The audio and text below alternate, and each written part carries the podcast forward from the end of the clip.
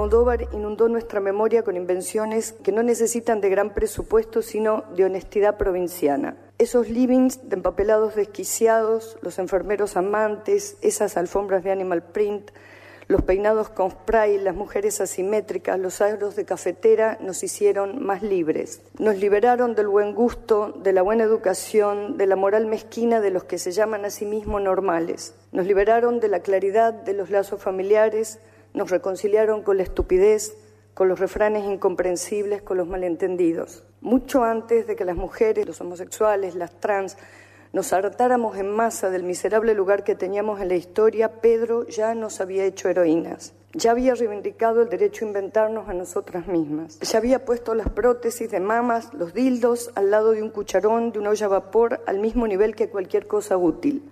No hay deber ser en la ética de Almodóvar.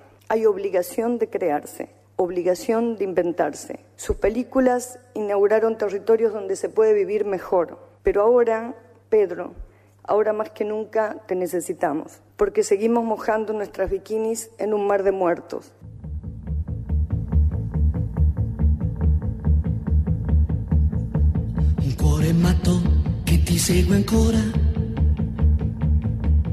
Giorno e pensa solo a. Riesco a fargli mai capire che tu vuoi bene a un'altra e non a me. cuore matto, matto da legare, che crede ancora che tu pensi a me. Non è convinto che sei andata via, che m'hai lasciato e non ritornerai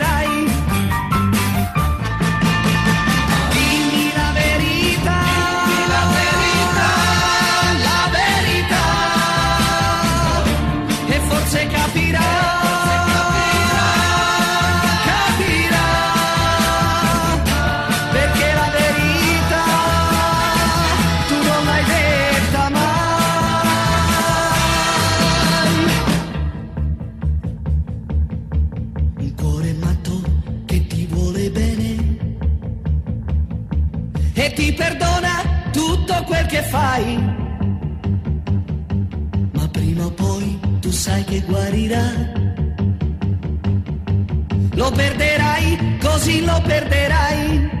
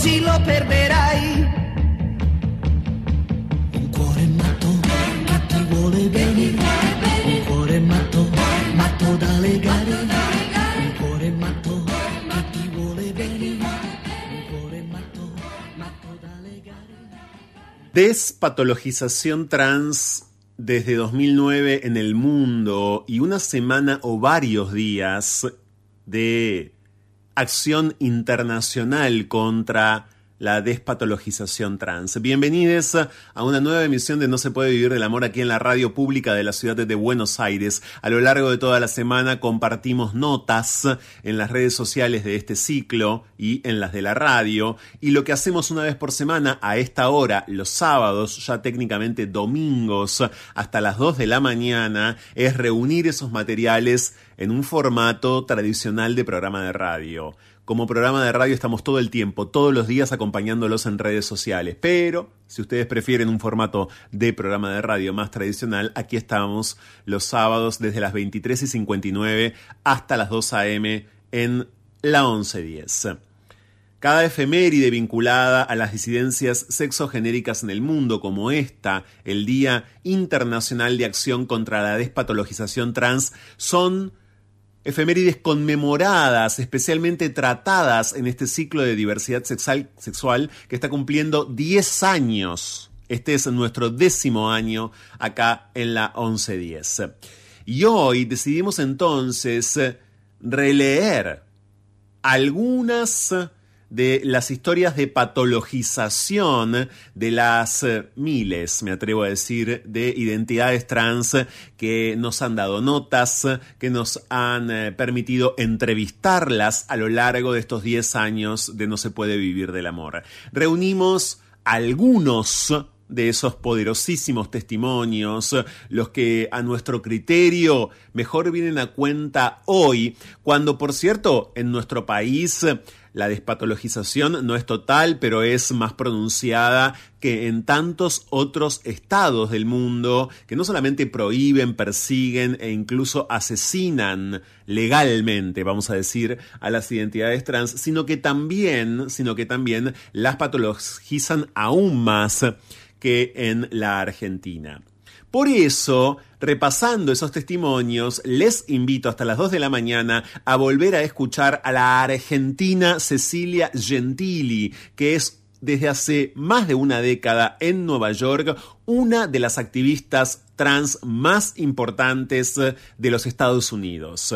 Nacida y criada en la ciudad de Rosario, Cecilia Gentili en algún momento de los años 90 se fue primero a Miami, luego a Nueva York, no sin sufrir, claro, como identidad trans y como migrante ilegal durante mucho tiempo, incluso, incluso estando presa por este motivo en los Estados Unidos. Gentili es un faro para buena parte de la comunidad trans internacional y es argentina. Cecilia Gentili entonces la Rosarina, la mundial, la universal activista trans, hoy acá No se puede vivir del amor. Pero además también la filósofa, la pensadora española Elizabeth Duval, que entre otros eh, textos escribió un libro fabuloso sobre esta cuestión y sobre el presente de las identidades trans que se llama Después de lo trans. Bueno, desde París, Elizabeth Duval, muy joven ella, también hoy acá en No se puede vivir del amor. Vamos a repasar a la vez lo que hace un tiempo nos decía la activista travesti argentina a propósito de esto, Marlene Bayar, Joe Lemonge, el varón trans Joe, Joe Lemonge, santafesino, que fue protagonista, fue víctima de un verdadero martirio como identidad trans, y también Kimei Sol Ramos, una maestra trans oriunda de la ciudad de La Plata, que luego de un tiempo a esta parte ya es más porteña que platense y que hace muchos años estuvo también en No se puede vivir del amor. Con estos testimonios reunidísimos, les quiero dar así la bienvenida a este programa súper especial sobre despatologización trans, un tema una realidad de los estados, de la violencia institucional hacia las personas trans, que desde el día cero, es decir, desde hace 10 años, está en este ciclo. Intercambios a la deriva. Lo que va de la idea al ideal. Diálogos con cierta lógica y acaso desacatos a la hora en que Buenos Aires parece agotarse. Fuego en la conversación. Llega a No se puede vivir del amor. Cháchara. Palabra. Es lo único que tenemos.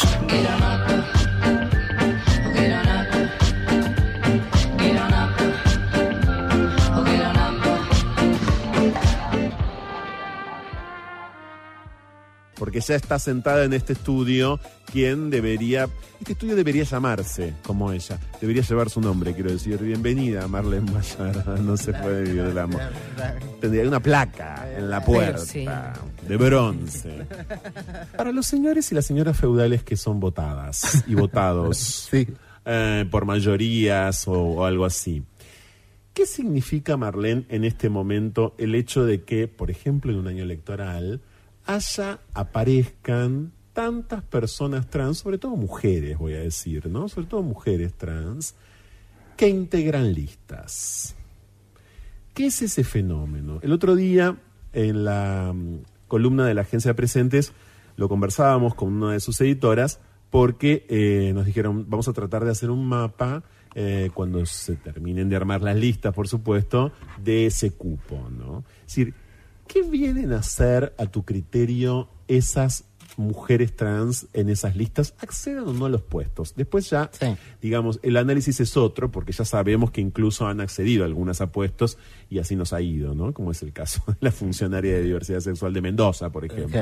Eh, pero digo, el mero estar, el mero estar en la lista, ¿qué es eso? ¿Cómo lo tenemos que leer? Em, lo tenemos que leer en clave pesimista ¿no? al menos es lo que leo yo. Eh, a mí me hubiese gustado, él, en el 18, eh, el Congreso de la Nación eh, aprobó una ley de cupo y a mí me hubiese gustado ahí que las feministas ahí llevaran la propuesta de que no, no, no, no, no es 50 y 50, una ley eh, de paridad es 33, 33, 33. y nosotros veríamos si somos trabas, somos trans y trabas, somos puto marica torta, traba, pero un 33, un 33, un 33 mínimo. Total. Eh, ahora, esto eh, suena o, se ve mucho más una exigencia internacional eh, por la foto Benetton. Que eh, tiene que, estar la extrañeza eh, incluida. Y esa extrañeza eh, aquí no es tan afro para originarios y originarias no, están y viene muy bien la disidencia. Y de la disidencia lo absolutamente visible y más más bizarro. En, su, en, su sentido no estamos hablando de ellos eh, es una traba. claro. Y, y lamentablemente, eh, digo, eh, somos un colectivo además tan, tan empobrecido, tan atrás en la cosa, que es fácil eh, que nosotras sujetos, ¿no? La, la, la, la, la, concreta traba se tiente de caer en estos lugares eh, sea que eh, que no tenga herramientas para, para ver y le quede grande el ensayo, sea que con las, eh, con, las mejores intenciones eh, acepte estar en la oficina de la Pindonga con un escritorio y una computadora, un cuadro atrás y sin poder de gestión real. Y que después tus compañeras van a venir a exigir, bueno, vos te salvaste, eh, ¿qué nos ofreces? Y, sin Porque nada. la salvada de la oficina, claro. Claro, vos llegas, sos, la representante eh, que, y, claro, ahí quedas entre eh, que te quemen viva, porque porque es, una política sin eh, una partida presupuestaria y una posibilidad de gestión real de decisiones políticas, es la nada misma. Escapar. La mejor manera de volver a nosotros mismos. Seguimos con más. No se puede vivir del amor. Con Franco Torcha. Bienvenida a No se puede vivir del amor, a este ciclo diario de diversidad sexual de la radio pública de la ciudad de Buenos Aires, desde París, Elizabeth Duval. ¿Cómo estás, Elizabeth? Hola, ¿qué tal? Muchas gracias por la invitación. El hecho de que todo el tiempo la esfera pública condene a las personas trans a contar su pasado, a contar su existenciabilidad, por decirlo con un neologismo, y el hecho de que por el otro lado los activismos entonces estén siempre pataleando con las mismas consignas, ¿establece una especie como de laberinto sin salida? Yo creo que en parte sí, pero seguramente por el, por el hecho de que estas narrativas de lo, lo íntimo, de estar todo el, rato, todo el rato explicando, justificando la, la, vida propia, a lo que llevan, igual que llevan algunas estadísticas, es a construir un, un rol social muy específico para personas trans, que es el rol de víctimas, ¿no? Cuando en, en, en España existe, existe esta estadística que no está fundamentada en un estudio sociológico con una metodología mm, bien definida, sino que sale un poco de la nada, que es la del 80% de, de, de paro en, personas trans en, el Estado español, lo que sucede es que se repite tanto, se insiste tanto en ello, porque funciona para construir esa especie de imagen de víctimas sociales, en pobrecitos, ¿no? Pobrecites, vamos a darles unas, unas migajas del bienestar, del trabajo, del sistema, del sistema social. Cuando yo creo que no es tan necesario, incluso estos días, ¿no? He vuelto a ver repetida esa estadística en el contexto español concreto, creo que no es tan necesario el rol de la víctima o el rol de aquel que se confiesa o el rol de aquel que está contando su, su, su intimidad para, para ser reconocido. Creo que podemos ir eh, más allá y asumir que puede haber perfectamente las, las queramos más o, o, no, seamos apreciados o no, existencias trans casi conservadoras o existencias trans casi bien asimiladas al, al, sistema. Porque creo que el hecho de hacer, por ejemplo, como que todas las existencias trans son necesariamente de víctimas o revolucionarias, implica que reconocemos menos a aquellas existencias trans,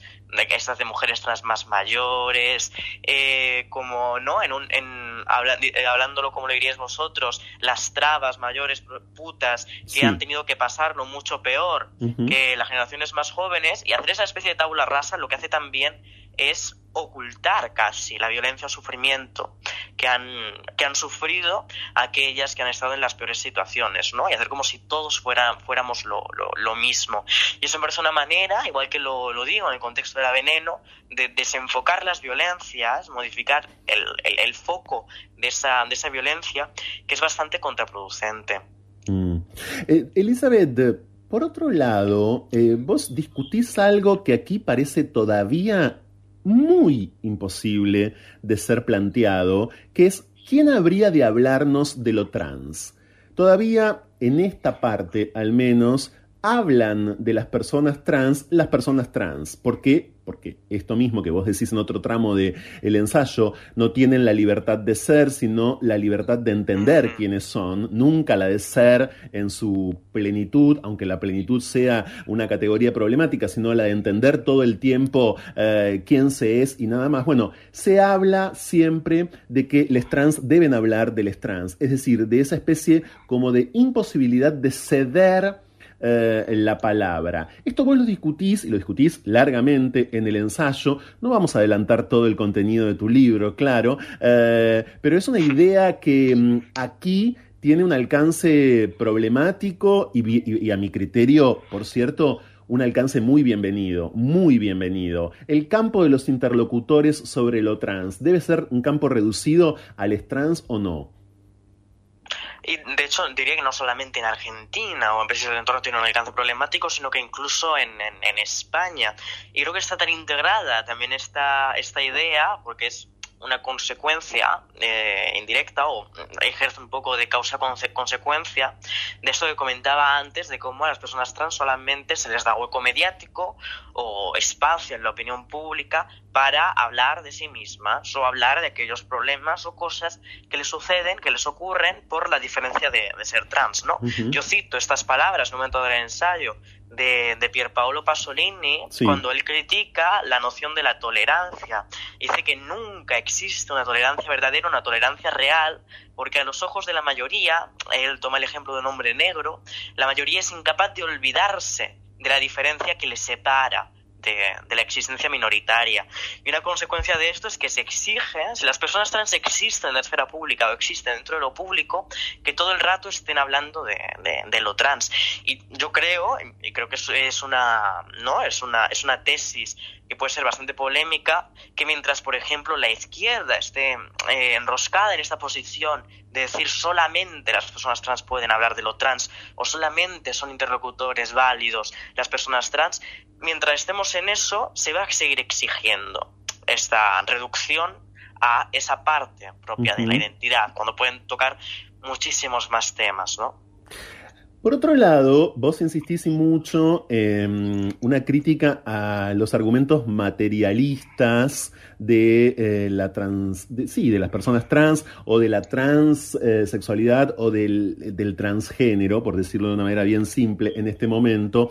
Un materialismo que decís roza mucho con lo religioso y por cierto también con la circulación casi religiosa de las palabras en este sentido alrededor de, por esto mismo que explicabas recién Digamos, son solo, en todo caso, les fieles quienes eh, pueden terminar hablando de la experiencia eh, trans y es en virtud de una especie de esencia entendida como materialidad del cuerpo. Esto me imagino resulta todavía hoy en España y acá también bastante, bastante, mm, bueno, por lo menos alarmante y provocador. Claro, y no solamente en relación con la cuestión de lo trans, ¿no? Recordemos cuando en, España se empieza a hacer la defensa del matrimonio también para personas homosexuales, eh, de matrimonio entre hombres eh, con otro hombre, matrimonio entre dos mujeres, muchas veces un argumento al que se apela es esta cuestión del born this way, ¿no? Se nace de esta manera, es una cosa con la cual se nace, es una cosa que se es por un tipo de materialidad biológica, no se puede cambiar y por eso merecemos derechos, ¿no? Cuando desde las ciencias sociales eh, también eh, no es una manera en absoluto de quitarle validez a la orientación sexual o a la, identidad, eh, hay teorías que dicen, por ejemplo, si colocáramos a alguien que en la antigüedad griega consideraríamos como homosexual en la actualidad, no necesariamente sería homosexual ahora mismo y viceversa, ¿no? Las identidades también están circunscritas a su momento histórico, a un montón de consideraciones y circunstancias socioculturales que hacen, por ejemplo, que mujeres trans en la actualidad puedan sentir disforia o incomodidad con tener pelos en las piernas. Pero ¿qué sucede?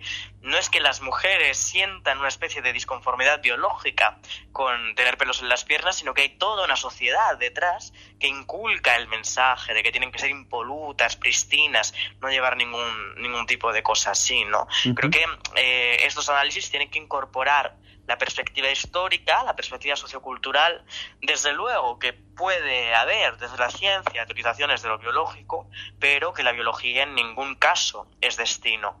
Hay una idea que me resulta muy sugerente también en tu ensayo, Elizabeth, y es la idea del post-hospital, porque hasta este momento, en líneas generales, siento que has estado describiendo en el libro y también en parte en esta conversación una situación que para entre comillas, explicar lo trans no deja de ser hospitalaria. ¿Es después de lo trans un paso a lo post-hospitalario? Em, puede, puede, serlo en el puede serlo en el sentido de que rompa con ciertos consensos o eh, argumentaciones implícitas que, están en, la actualidad, pero yo creo que lo es fundamentalmente porque eh, al ponerme a hacer un, un libro sobre, sobre esta cuestión, para mí, lo digo en otra ocasión, no tenía sentido eh, construir una especie de argumentario fácil o panfleto que una persona cualquiera puede utilizar en una discusión política, ¿no? Con gente, por ejemplo, conservadora, del feminismo trans excluyente, para explicar, mira, toma esto, toma punto uno, punto dos, punto tres, con esto explicas un poco lo trans, ¿no? Sino entrar, como digo, también, ¿no? En un punto dado a debatir sobre lo trans, debatir el concepto mismo de lo trans, tensarlo y ver si aguanta esa, esa tensión, eh, si al final como categoría conceptual o sociológica es una cosa coherente, ¿no? Que luego al final una de las conclusiones del ensayo es que a nivel sociológico no es demasiado coherente, pero que a nivel de identidad estratégica política puede serlo. Sin dudas, estamos conociendo a Elizabeth Duval, que es escritora, que es poeta, que está en París y que hoy está presentando para No se puede vivir del amor su nuevo ensayo después de lo trans. En efecto, te dedicas mucho a la serie Veneno sobre la vida de Cristina Ortiz y sobre la vida también de Valeria eh, Vegas.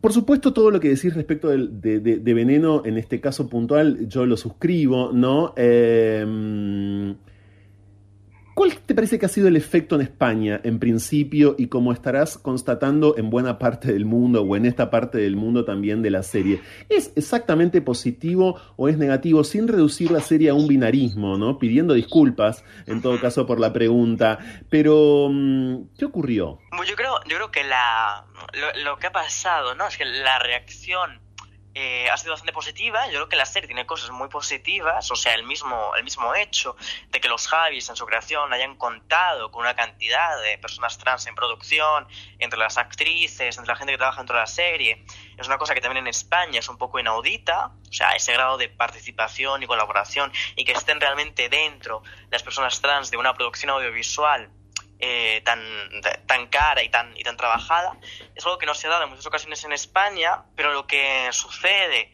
eh, lo que mm, recrudece o ensucia un poco la recepción de la serie es que nos pilla también en medio de un clima mm, cultural, de debate político casi más hostil de lo que lo ha sido en los últimos cinco años para las personas trans, ¿no? O sea, la serie surge y a los pocos meses empieza a debatirse el nuevo borrador, que es un avance en los derechos humanos de las personas trans, el borrador de la ley trans, y eso implica una reacción conservadora muy fuerte, eh, muy potente en, en, en, España, que claro, la serie por sí misma no es tampoco capaz de, capaz de reducir, pero los efectos de, de la serie, aunque yo me ponga ¿no? a hacer crítica cultural y criticarla un, un, poco como artefacto discursivo, yo creo que mayoritariamente son positivos y que mayoritariamente es un, es un trabajo a alabar Claro, eh, de hecho la serie de Cis insiste en esta materialidad de la que dabas cuenta antes, ¿no?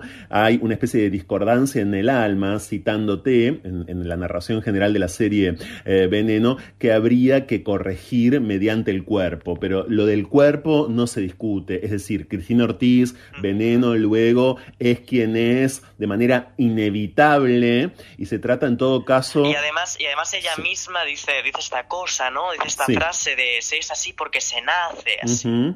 Claro, eh, para entender efectivamente cuál es esta coyuntura eh, que recién nos mencionabas, Elizabeth, ¿qué implica que todos los discursos sobre lo trans en este momento, por ejemplo, en España, insistan en ese ser que no es hacerse, en ese ser que no es un devenir, en eso del orden de lo identitario en el sentido eh, más restringido posible? Yo creo que también una de, una de las consecuencias de este discurso que es tan naturalista o, biologicista, en una apelación constante a, la biología como causa primera de, del ser trans, una de las consecuencias es que se va casi con retardo a lo que son las recomendaciones de organizaciones que han tardado tanto como organizaciones mundiales de la salud, ¿no? O sea, es muy difícil en el momento en el que la apelación máxima que se hace es la apelación a la biología, hacer la distinción clara entre lo trans y eh, la disforia de género, diagnósticos anteriores casi enfermedades psiquiátricas en un momento en el que el año que viene va a entrar en vigor una revisión del listado de enfermedades donde incluso la disforia desaparece como patología mental y solamente hay una categoría de diagnóstico, pero para permitir que haya un tratamiento que está en temas relacionados con salud sexual, en ningún caso siendo enfermedad, que es incongruencia de género, lo cual lo desliga completamente del terreno biológico, ¿no? Con lo cual yo creo que una de las consecuencias es estar un poco con retraso en comparación con lo que es realmente lo que se considera desde organizaciones internacionales de, de medicina. Y eso sí que es problemático, ¿no? Porque también induce a una especie de, de debate que para mí, que yo creo que puede ser muy tóxico sobre si hay personas que son lo suficientemente trans o no, o quién es verdaderamente trans, ¿no? Si de repente para ser trans tienes que tener eh, un cierto tipo de cerebro, cierto tipo de características, o tienes que haberlo mostrado desde los cuatro años, porque si no, no eres auténticamente trans. Y yo creo que eso es problemático en un momento en el que lo que se busca es ampliar los derechos para la mm. mayoría. Mm, claro, y ahí surge, por ende, cuán capaz pueden llegar a ser los estados, Elizabeth, en asir, en, absorber eh, todo esto. Es decir, el Estado siempre va a tejer una alianza con los discursos médicos, ¿crees?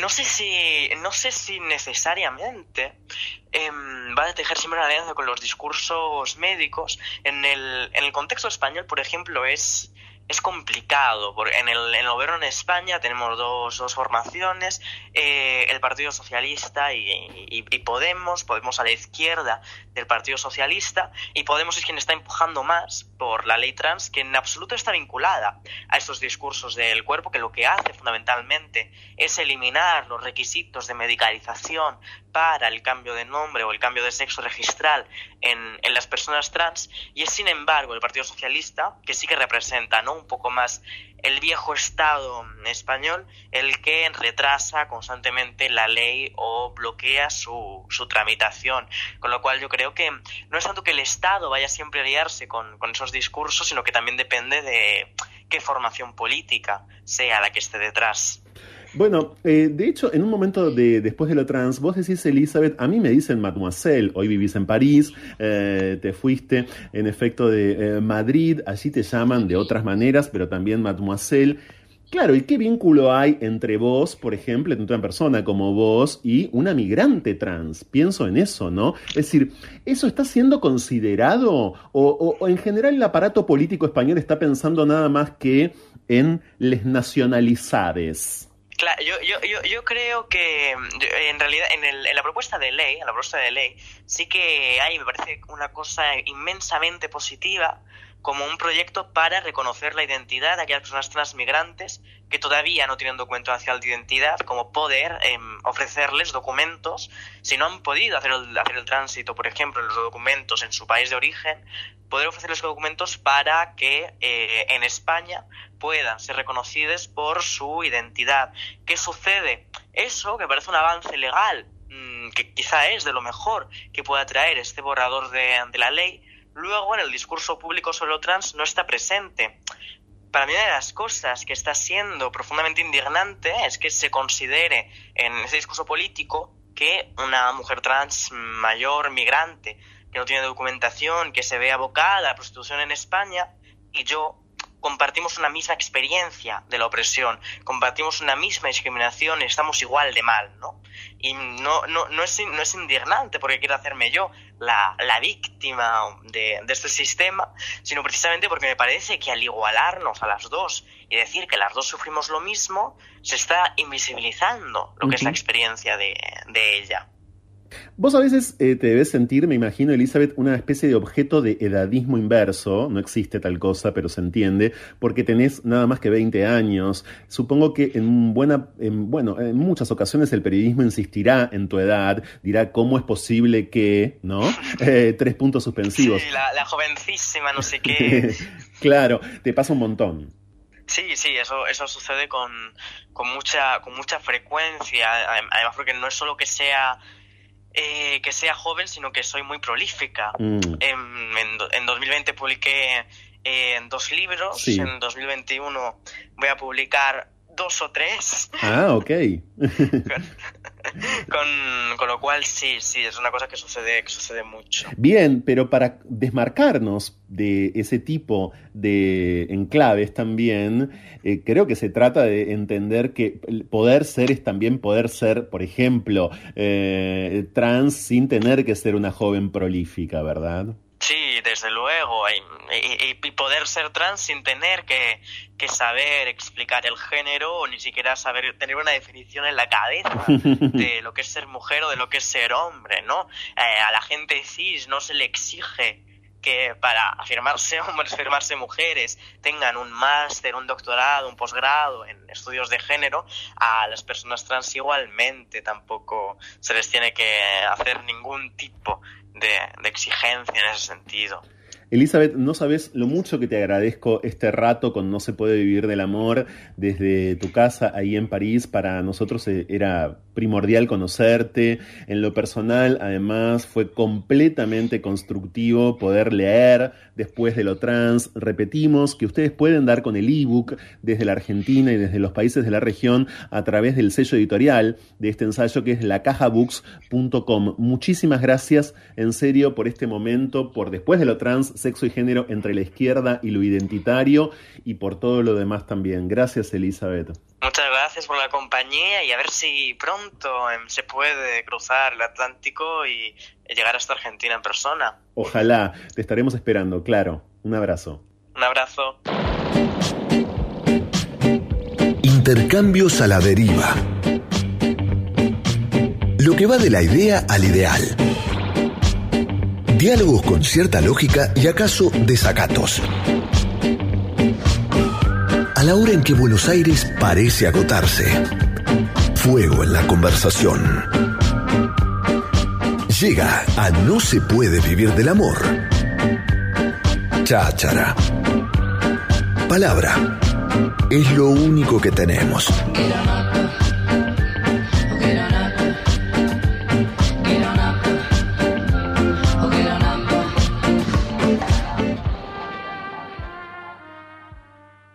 Diccionario de palabras aprendidas con H intermedia y sin H intermedia también por Joe Lemonge en este tiempo. Recién me lo decía, gestionar es una, legitimar es otra. En todos estos días, eh, en todo este tiempo, por cierto, de lucha, Joe obviamente ha aprendido aquello que por sus circunstancias, por su propia historia de vida, no había aprendido antes. Bienvenido, esta es tu casa, Joe, y tuvimos en su momento la fortuna de poder conocerte antes que muchos otros medios, uh, cuando hace muy poco tiempo, hace un mes, saliste al aire y nos contaste el proceso del que estaba siendo víctima en términos judiciales concretamente y por supuesto tu historia como víctima desde el día que naciste, ¿no?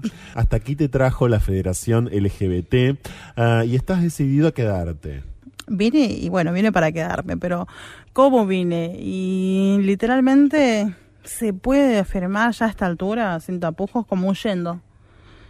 Te tuviste que escapar de Santa Elena. De un, como que fuera, no de sé, pueblo, exacto. Uganda. Lamentable.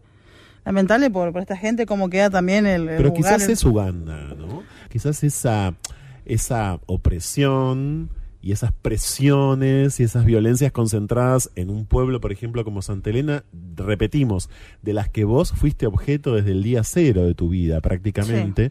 Eh, bueno, no- nos permiten reflexionar, como sin duda a vos también, sobre algunas condiciones de algunos entornos puntuales que distan demasiado de otros entornos, de otras ciudades, ¿no? De otros contextos. En este caso, ya esta gente. ya- ahora te juro que yo les puedo dar caña, sinceramente, Eh. porque me la dieron a mí en 25 años. Sí. Eh, me parece que ya evaden la realidad de- del país, ¿eh? ¿Cómo fueron tus primeros años allí en Santa Elena, ah, hasta la escuela primaria, hasta advertir efectivamente que vos eras Joe? Bueno, este. eh, yo, yo puedo afirmarlo hoy que nunca les gusté. Triste, pero verdadero. Y Pero ese tu nunca papá y le- a tu ese- mamá sí. Sí, a ese nunca les gusté, se fue para desde la escuela, desde, qué sé yo, la inocencia de compañeritos que, bueno, todos teníamos una edad y todos teníamos pequeños pensamientos, sí. pero después ya acompañado de maestros o... Y, y quizás, si se quiere, dentro de todo leve la, in- la infancia, porque más que eh, lo peyorativo, justo dijiste la palabra peyorativa hoy, este peyorativo de- del físico, no iba de, de- porque siempre fui gordito, qué sé yo. O sea que Este, digamos que eh, iba los primeros ataques tenían que ver con tu con, el, cuerpo. con el cuerpo ya Claro. les caía mal el cuerpo convengamos que Le ah, caía mal a tu, a, digamos, a la vecindad y le caía también mal a la escuela, a los compañeros y a, la, a los docentes. sí sí sí siempre siempre no digo que no hubo excelentes personas que, que, que- hicieron su trabajo y que eran súper tiernos súper este que me contenían y cosas así pero siempre era grosso o sea me acuerdo que siempre si pasaba algo yo iba y le decía eh, mi vieja es profesora y licenciada de lengua y literatura Sí, y este yo des- siempre me escudaba y decía si me hacen algo les voy a contar a mi vieja claro. les voy a contar se pudre todo acá este y Ibas y- al mismo colegio en el que ella daba clases. Eh, No, no, eso, eso fue para la secundaria. Ah, ok. En la secundaria. Este, pero en la primaria era como que, por ejemplo, había problemas por ahí con profesor de educación física, algún que otro profesor Sí. que no, que quería que hiciera lo mismo o más que otras compañeras, por ejemplo, y Porque eras machona. Ay, claro. hay que darle darle caña a este que es machona, ¿me entendés? Ya Por ende, tuviste que escuchar barbaridades desde aquel entonces. Sí, sí, sí, ya de chiquitito, digamos, siempre un montón de cosas.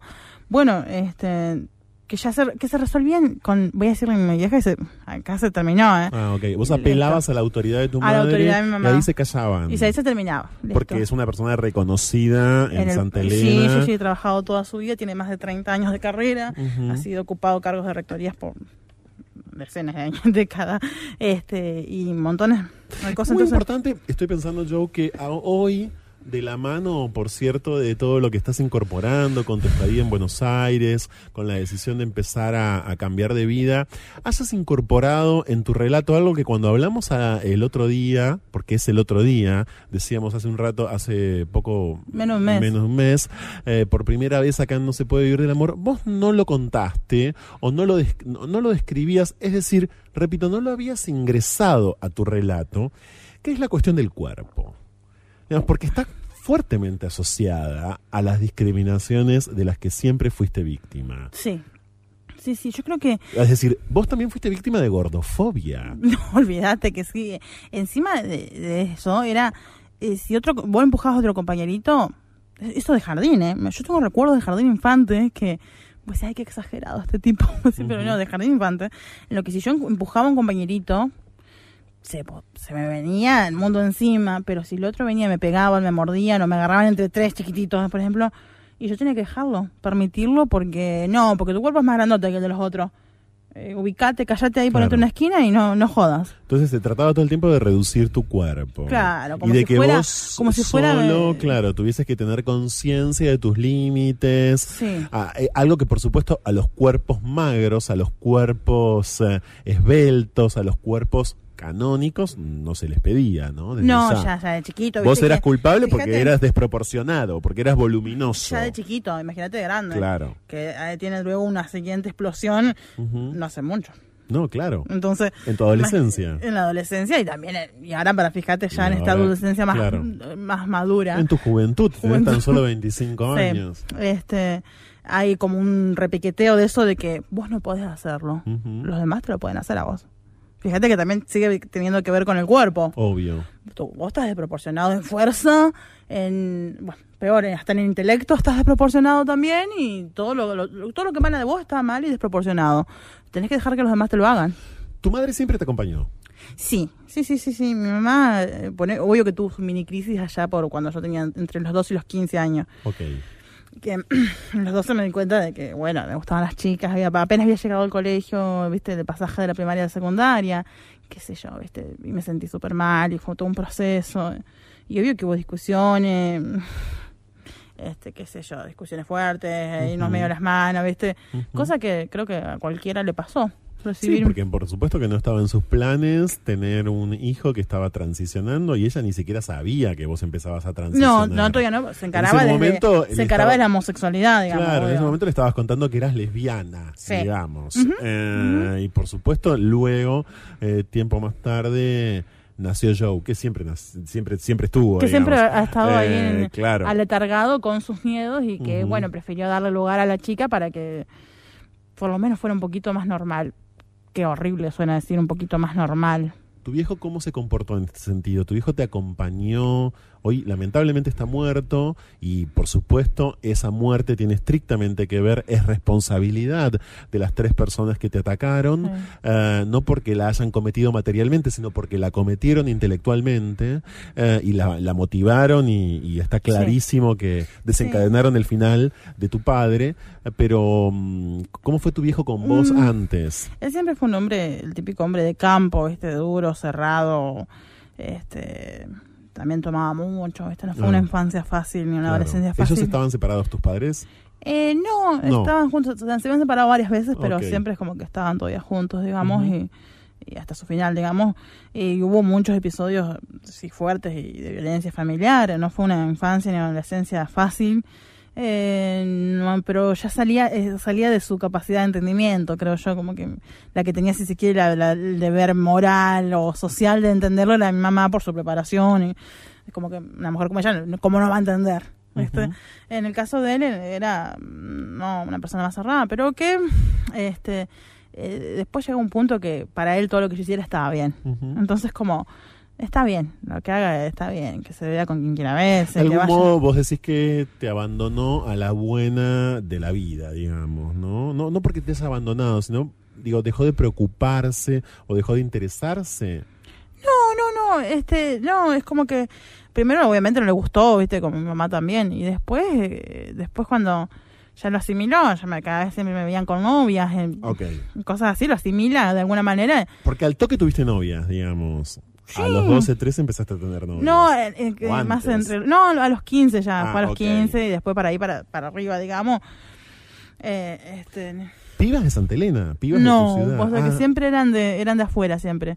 Siempre eran Las conocías yo, por la web, por sí, internet. Sí, sí, sí. Claro. Conviví varias veces con, con chicas ahí en el- que se venían a vivir ahí conmigo. Ah, mira, las llevabas a tu casa directamente. Directamente a la casa, Muy bien. digamos. Claro, pero la mayoría que, fueron errores, que ojo. eran de entrerrianas o de, o de... No, de otras provincias. de otras provincias también. Sí. Ok. Pero ¿Fueron errores, decís, en muchos casos? en muchos casos sí. Inclusive hasta tuve una relación ahí poliamorosa, me acuerdo, y todo, que se enteró todo el pueblo. Y, Ajá, polimorosa, obviamente, porque estuviste con más de una al mismo tiempo, pero Eh, todas viviendo, sabían. Viviendo juntas. ajá. Pero todos ustedes sabían, quiero decir. Sí, sí, sí, es que convivíamos. Bueno, después se casaron, me odiaron y todo. No, Esas dos se casaron. Sí, no las voy a mencionar tanto porque No, si- no, no, no, puedo. no, no estamos dando los Este, nombres no, igual. No, no, se Pero casaron, ellas se se refueron, casaron qué sé yo. y de algún modo quebraron el pacto poliamoroso Claro. que existía Claro. entre los tres. Sí, sí, sí, totalmente. Imagínate, daba clases yo de inglés en colegios y, y todos sabían y se pasaban la figurita, básicamente. Fíjate ahí lo chabacano que era el pueblo, de que se pasaban, eh, en vez de comprarse las figuritas del mundial, qué sé yo, se pasaban las figuritas, las fotos mías con, de, de- de mía con las dos chicas. Y a veces eran fotos tontas, onzas, Franco, como qué sé yo, los tres sentados, ¿me entendés? Y, era- y ya para ellos era... Pero eso ya era como testimonio, Eso era testimonio de un de- exceso. de un exceso terrible, imagínate. Este, esta tipa en ese momento llega, viene a dar clases de inglés acá a los párvulos de, de, do- de 11 a 17, 18 años. Algunos ya que trabajaban en la escuela nocturna también, así que tenían 30, 40, cualquier edad, digamos. Este, imagínate vos qué perversa. ¿Entendés? qué perversa que esta persona ya digna de ser una bruja de Salem, más o menos. eh, ahora, Habría que ponerlo en la hoguera ya en ese momento nomás, porque imagínate, te, te- te iba a dar clases, ¿con qué cara iba a dar clases siendo que tenía una relación poliamorosa de, de dos o tres en su casa? Y está en Imagínate. diálogo ahora en el estudio de No se puede vivir del amor y tenemos este eh, privilegio rotundo, tenemos además este gustazo, es ni más ni menos que Joe Lemonge en la semana en la que logramos traerlo muchos y de Sí. muchas maneras a la ciudad de Buenos Aires, víctima, como ustedes saben, porque lo hemos contado aquí y porque lo recordamos permanentemente, porque lo dije antes en la presentación del programa y porque la semana pasada le dedicamos el comienzo, por ejemplo, del Día Internacional contra la discriminación por orientación sexual e identidad de género a él exigiendo la rotunda, inmediata absolución. Eh, ¿Cómo te fue como docente? Porque vos perdiste tu trabajo, por cierto, en Santa Elena Sí. a partir eh, de este proceso también, pero ¿cómo, ¿cómo eras como docente y cómo te iba también, ¿no? En ese entorno, ¿cómo te, cómo te abordaban los pibes y las pibas, tus compañeros maestros y docentes? Bueno, convengamos, yo eh, soy un docente idóneo de inglés, o sea, que quiere decir que yo a mis 18 años, todo lo mío estaba mal, con, respecto a tiempo, formas, modo, todo mal, porque todo molestaba a la sociedad. Tenía apenas do- 18 años, había terminado el colegio con mejor promedio, que me había cambiado inclusive de colegio porque me habían echado del anterior colegio por machona y porque había sido culpable de un accidente de motos, que en realidad yo terminé estampado en una en Sí. un paredón, digamos, creo que salió en una de las notas de Pero vos fuiste la culpable. Pero yo ya era el culpable. Listo. No, cerrarlo acá, Vos que el siempre no, sí. no vaya a buscarle la vuelta, que era él seguro. Entonces miré con mejor promedio en un colegio nocturno y de ahí ya al siguiente año, eh, apenas con 18, ya apenas ingresando también a la universidad, eh, ya... ya, ¿Dónde ya- estudiaste inglés? en- ¿O profesorado de inglés? en- yo he estudiado desde los 11 años en un instituto allá Sí. en Santa Elena y luego de grande ya eh, en instituto, me recorrí varios institutos, pero desde la WADER, que es la Universidad Autónoma de Entre Ríos, hasta eh, Instituto New Star o Instituto Sarah Eccleston College, que era el último en O el sea, que muy formado, muy formado, Eh, por Instituto supuesto. American English, sí. sí, Pero sí. por supuesto todo el tiempo no, todo, el Todo tiempo eras mal. deficiente. Estaba, estaba mal siempre. No, que era lo contrario, le molestaba eso del que, ¿cómo que es tan joven y todavía no se recibió todavía, pero tiene la capacidad y Sí. supera hasta a un docente, a un profesor que ya se recibió, lo supera ampliamente y, y le dan trabajo? monstruo. Entonces, que- todo mal. Entonces, Y además en escuelas públicas, por supuesto. en escuelas públicas, en- siempre en escuela pública, nunca trabajé en una privada. Eh, siempre en escuelas públicas y, y ya empezaba esa pica de cómo que sale con 18 años y ya está trabajando en colegios y tiene novia. Que, viste, ellos siempre Porque tuvieron esa- siempre generaste rechazo, porque siempre rechazo. generaste asco, porque siempre te buscaron el error, siempre, Siempre. te buscaron la falta. Todo mal. Ah, y esto, por supuesto, desemboca en tu situación actual, ¿no? Sí. Tiene estrictamente que ver con lo que te pasó. Cinco años entonces trabajando, dando clases, que primero me acuerdo fue en, ahí pasa esto de que fue en el colegio donde mi mamá era rectora, Claro. entré a trabajar ahí, y obvio, una vez me escribieron una pintada enfrente de la, del colegio con aerosoles, y decía, eh, mamá se llama Genoveva, decía eh, Geno, HDP, y abajo mi nombre, digamos, femenino, Sí. eh, acomodada. Mm.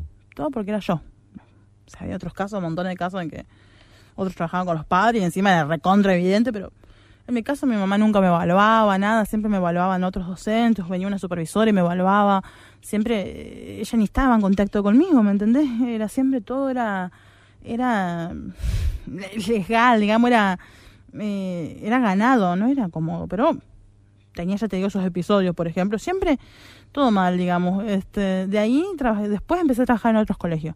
Entonces ya ahí cómo decís que era cómodo. Eran otros colegios. Eh, trabajé, ahora he trabajado como en siete o diez colegios. Y vía consejo escolar, etcétera, digamos. Sí, no es te- que- un consejo consultivo no que era el que te no es evaluaba que, y te, claro. Y tenías que cumplir como cualquier otro docente después. Yo siempre estaba a la altura, inclusive más que cualquier otro docente. Y molestaba Pero no. eso. Pero no. Siempre había un pero para mí. Creo, creo que, que cosa que yo tengo siempre la moletilla de decir muchas veces pero. Y se ve que es lo que me ha acompañado toda la vida. Es la palabra que más escuchaste. La verdad es que sí, es como vos sabes mucho inglés, pero no, por ejemplo, me Pero pasó sos quien sos. me han pasado muchos concursos que iba y por más que mi proyecto estuviera exquisito, que sea una excelsa presentación, eh, ganaba la otra chica porque estaba vestida de pollerita o vestidito y tenía un moñito en la cabeza y era mamá. ¿Viste? Mm. Y vos, no, mirate cómo estás, tenés una remera militar ahí, por ejemplo, o tenés una remera negra de- de- del BOPE, por ejemplo, Sí. y un, un jean y una, una bot- unas botas, y eh, no, no te vemos dando clase a los niños, ¿viste? Aunque tu proyecto y tu presentación estuvieran excelente, pero mira aquella que bien vestidita que está, o qué normal que es. Entonces, Juan, te Parafraseando. juro que, que Sí, cuántas veces perdí concursos. Te- o, ¿Sabés que a veces otras, otras cosas me decían a Perdiste veces? concursos por eso, claro. Muchas veces me llegaban y me decían, y no, porque aquella lo necesita más que vos. Mm. ¿Cómo que más que yo? Sí, Si ¿Quién yo- estipula esa necesidad? ¿Quién estipula no? eso? ¿Me entendés? ¿Cómo que más que yo? Pero si está bien lo que yo hice, sí, está bien. A veces me tenían la, la carlotez de decirme, está perfecto lo tuyo, pero viste, a, a ella la conocemos y a vos también te conocemos y sabemos cómo sos. Ni vergüenza. Ni vergüenza que no tienen hasta el día de hoy, ¿eh? Ujú. porque ese pueblito la verdad está y ojo que se ha puesto eh, a la vista de la nación completa diría y de más. países vecinos Exacto. y hasta compañeros que yo tengo del sur de Estados Unidos otros Ujú. de, eh, de, de muchos de San Francisco otros conocidos de España otros de Sí, sí, Italia. y queda cada día sabiendo más expuesto el, intendente porque tal como se nosotros perdió Ah, tal como nosotros dijimos aquí el día en que Joe habló por teléfono con nosotros desde allí, desde Santa Elena, el intendente, la intendencia de Santa Elena que no te ayudó en nada, ni siquiera después de que tus tres agresores te hayan incendiado Mm, tu casa totalmente. y hayas perdido totalmente tu casa, desaparecidos en acción por completo los políticos, los dirigentes de la intendencia de Santa Elena. Me quedé pensando, Joe, ¿Cómo supiste del poliamor? Porque así como no sabías de tantas, de tantas herramientas que tenías para poder desarrollarte y vivir tu vida en plenitud, sí supiste que podía existir algo llamado poliamor. ¿De dónde, de dónde te viene ¿Dónde lo- la idea? viene? De internet, seguramente, De porque internet. vos en internet hiciste todo. yo eh, parece que soy eh, el, el condenado de internet por excelencia. Eh. La vez pasada, te cuento un chiste porque dije Por condenado. El otro día me vi con alguien Sí. aquí ya en Buenos Aires Ah, tremendo. ok. Ah, Tuviste una cita. Sí, una cita. Ah. Y, y lo escucho en un momento hablar por teléfono con un amigo y, le estaba contando. No, no sabes porque me estoy viendo con, me estoy por ver con Joe, ¿lo sabes? Esto, En ese- Él, él, eh, no, era un él. Sí. Era un él, chico le estaba diciendo trans, a un amigo. A un amigo. Me estoy por ver con Joe, ¿no sabes? Sí. Este, gusta de mí y nos estamos por ver. Eh, y el otro le contesta clarito, ¿el preso? ¿Con el preso? y yo Que preso que no estuviste, porque estuviste, sí, digamos, en un Acá- calabozo ah, un tiempo, en una especie de- como de prisión preventiva. Ah, estuviste Con exactamente. ¿Cuántos días estuviste con el preso? Genial. "Estuvi- ¿con quién está? ¿Con el preso? ¿En un calabozo estuviste, Joe? Seis, seis días. Seis días en Que Santa es la Elena. jefatura de La Paz. Claro, Y en La Paz. ahí 30 Sí. días en el departamentito de amor ambiente humilde que alquilaba, que no era una suite. Que eran No, siempre, que eran siempre, pero para la gente del pueblo. no, Bueno, el preso, el preso supo del poliamor. ¿Cómo supiste que existía el poliamor? Eh, Que es una manera, digamos, posible de agenciarse sexuo, sexoafectivamente. o sea que yo hasta el día de hoy sigo siendo más partícipe del poliamor, pero no del amor libre. El otro, día, el otro día ya lo conocí, no. ¿Ya conociste el amor libre dónde? Sí, con- bueno, con este chico. Ah, porque él profesa el amor libre. Sí. Y practica el amor libre. Sí, no, ya no estuvo un reencontronazo, no. No. Perdón, a ver, me estoy perdiendo un. Igual esta nota recién empieza, ¿eh? porque hoy le dedicamos Franco, por- mucho tiempo a Joe Lemons Por y favor. nada más hermoso, por cierto, nada más conmovedor que verte sonreír, que recibirte en No se puede vivir del amor. El otro día tuviste una cita en Buenos Aires, no Ni sé, bien llegué. pactada por internet o por alguna aplicación, vía alguna Seguramente, aplicación. seguramente era internet. Ok. Veo que concretaron o algo así. Concretar, ya la cita es concretar, quiero decir, pero también tuvieron sexo, me parece. No importa, no me Sí, detalles. Pero sí. digo, eh, ah, y después de ese encuentro, él, que es un varón trans, te planteó amor libre. Es decir, poder tener otras relaciones sexuales y afectivas o amorosas con otras personas, no solamente entre ustedes Claro. dos. Y el señor Joe venía del poliamor allá por el 2015, ¿eh? Ah, ok, hace un montón, claro. 2015, venía- pero venía con el poliamor, pero no con con, aquella amor. relación entre, entre vos y dos mujeres Y dos que, que tuviste, sí. Ajá. Pero, pero no del amor libre. Porque yo hice la. Todavía no te contesté la pregunta de dónde lo Por supe. favor. ¿De dónde lo supiste? Sí. Para. Creo que me habré visto algo de, anime, ojo, porque yo, siendo, Ah, yo soy muy del anime, claro. yo soy muy de lo. De lo. del oriental. Ujú. Este. em, ¿Y dónde más? Ah, ya sé. A ver. The, The L World. Ah, ok. de serie, McCaxon. claro, de la serie. A ver, para quienes no lo recuerden, la diferencia radical entre el poliamor y el amor libre es, que... el- Explícanos, por favor, Franco. No, es que el amor libre efectivamente postula una falta, o mejor dicho, una, una, yo diría una proliferación total en materia de libertades. Es decir, cuando uno practica el amor libre, es libre de enamorarse y por ende de tener sexo o no de un montón de personas. No importa, por supuesto, ni la identidad, ni la orientación, ni nada que se le parezca. En cambio, el poliamor En es más jerárquico. ¿Por qué es más jerárquico? Porque lo que defiende me parece que tiene es- más código, me parece. o- o defiende más- hay una relación importante y central, digamos, que es por ejemplo la tuya con quien sea, ¿sí? Y luego la posibilidad de otras relaciones. Pero el afecto y el amor, digamos, o si querés incluso también la convivencia en muchos casos, dependen básicamente de ese núcleo. De ahí para abajo puedes hacer lo que quieras, pero hay un acuerdo mayor. Vos sabés que yo lo entiendo más como que, en realidad, como que por ahí, lo estoy muy repetitivo, como que lo entiendo más como que es una relación que puede ir como, como teniendo ramitas. Se parte de una relación y esa relación va aceptando a otros integrantes. Sí. Ojo, para mí eso es poliamor. Lo otro Sí, es... pero hay una relación madre. Hay una relación madre y de esa, claro, una pareja, por El- el- ejemplo... el amor libre no, ¿eh? No, por eso, en la pare- por eso son muy diferentes. Claro, Se me hace que son muy diferentes. Son muy diferentes. Soy sí. partidario del poliamor, ¿eh? Toda- Ok. Todavía como que no me curé de espanto. Pero por eso, el otro día te propusieron acá en Buenos Aires, llegaste a la gran ciudad y llegó la perversión con todo. Te A propusieron la amor una de la, libre. a la una Claro. de la madrugada ya del viernes, del, del sábado que ya había llegado yo, o sea, llegué el viernes a la tarde, ya para la una de la madrugada del sábado ya estaba ya con propuesta de... ¿Entendés? Y- ¿Se dan cuenta por qué no se puede vivir del amor? Se dan cuenta porque nos llamamos como nos llamamos por esto mismo. Tengo que ir a una pausa. Joe Lemonge se, se queda en Buenos Aires. es la pregunta. Lo trajimos para siempre porque en el único es, lugar es- es nuestro, o sea, en el que puede o en el que va a poder cada vez más eso esperamos. Desarrollarse es esta ciudad destino de tantos y de tantas desde siempre para poder, no digo quedar afuera de violencias porque eso no está garantizado ni lo estará nunca en esta ciudad, pero sí al menos de poder vivir con otro margen, de poder respirar cada tanto de otra manera. Ya volvemos.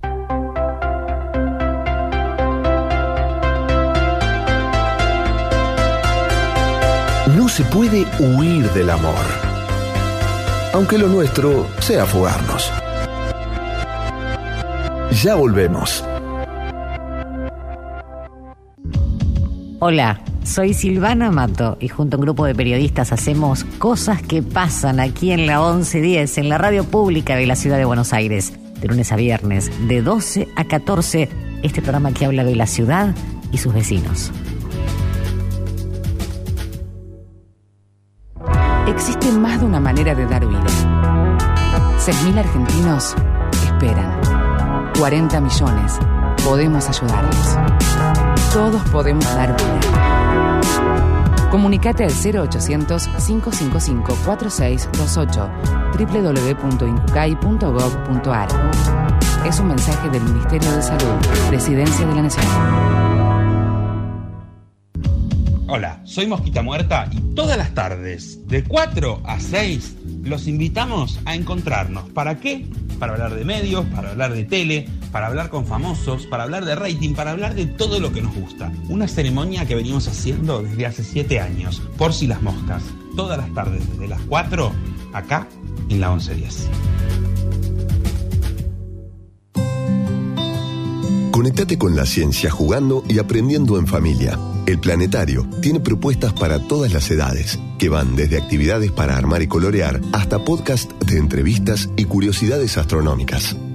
Ingresa a las redes del Planetario en Instagram, Facebook, Twitter y Spotify o a www.planetario.buenosaires.gov.ar y descubrí el universo desde casa. Descarga la nueva versión de la aplicación Vea Medios y escucha la 1110 con la mejor calidad desde tu celular, iPad o tablet. Para no perderte un segundo de todo lo que la radio de la ciudad tiene para ofrecerte, Vea Medios, la aplicación que te acerca a los medios públicos de Buenos Aires, estés donde estés.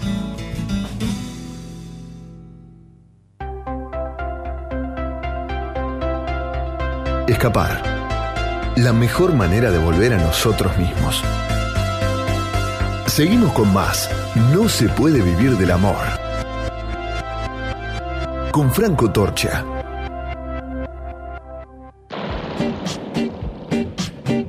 Intercambios a la deriva. Lo que va de la idea al ideal. Diálogos con cierta lógica y acaso desacatos a la hora en que Buenos Aires parece agotarse. Fuego en la conversación. Llega a No se puede vivir del amor. Cháchara. Palabra. Es lo único que tenemos.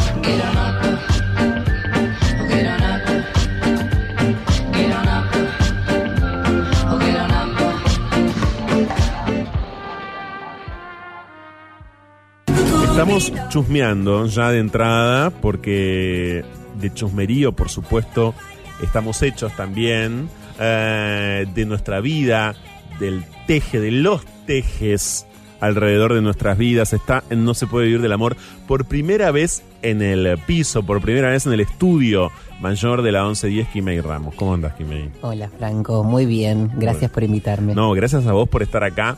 Kimei, muchísimos te conocimos, te vimos cuando siendo docente, siendo maestra como sos, en una escuela de La Plata, eh, empezaste tu transición, empezaste a desarrollar aún más tu identidad con mayor ahínco, con mayor decisión quizás, eh, y bueno, te dedicaste a aparecer en determinados programas, esos programas eh, que todavía hoy necesitan y mucho quizás saber eh, de identidad de género cada vez más, pero que, claro, hace un año y medio era peor, hace dos también, hace cinco ni te cuento. Em, ¿Cómo mirás hoy en perspectiva esa, esa especie como de emergencia, quiero decir, tu aparición, ¿no? Y tu intervención política para mí, por supuesto, en esos ciclos, por ejemplo, en un móvil con el diario de Mariana, en Canal 13 y demás.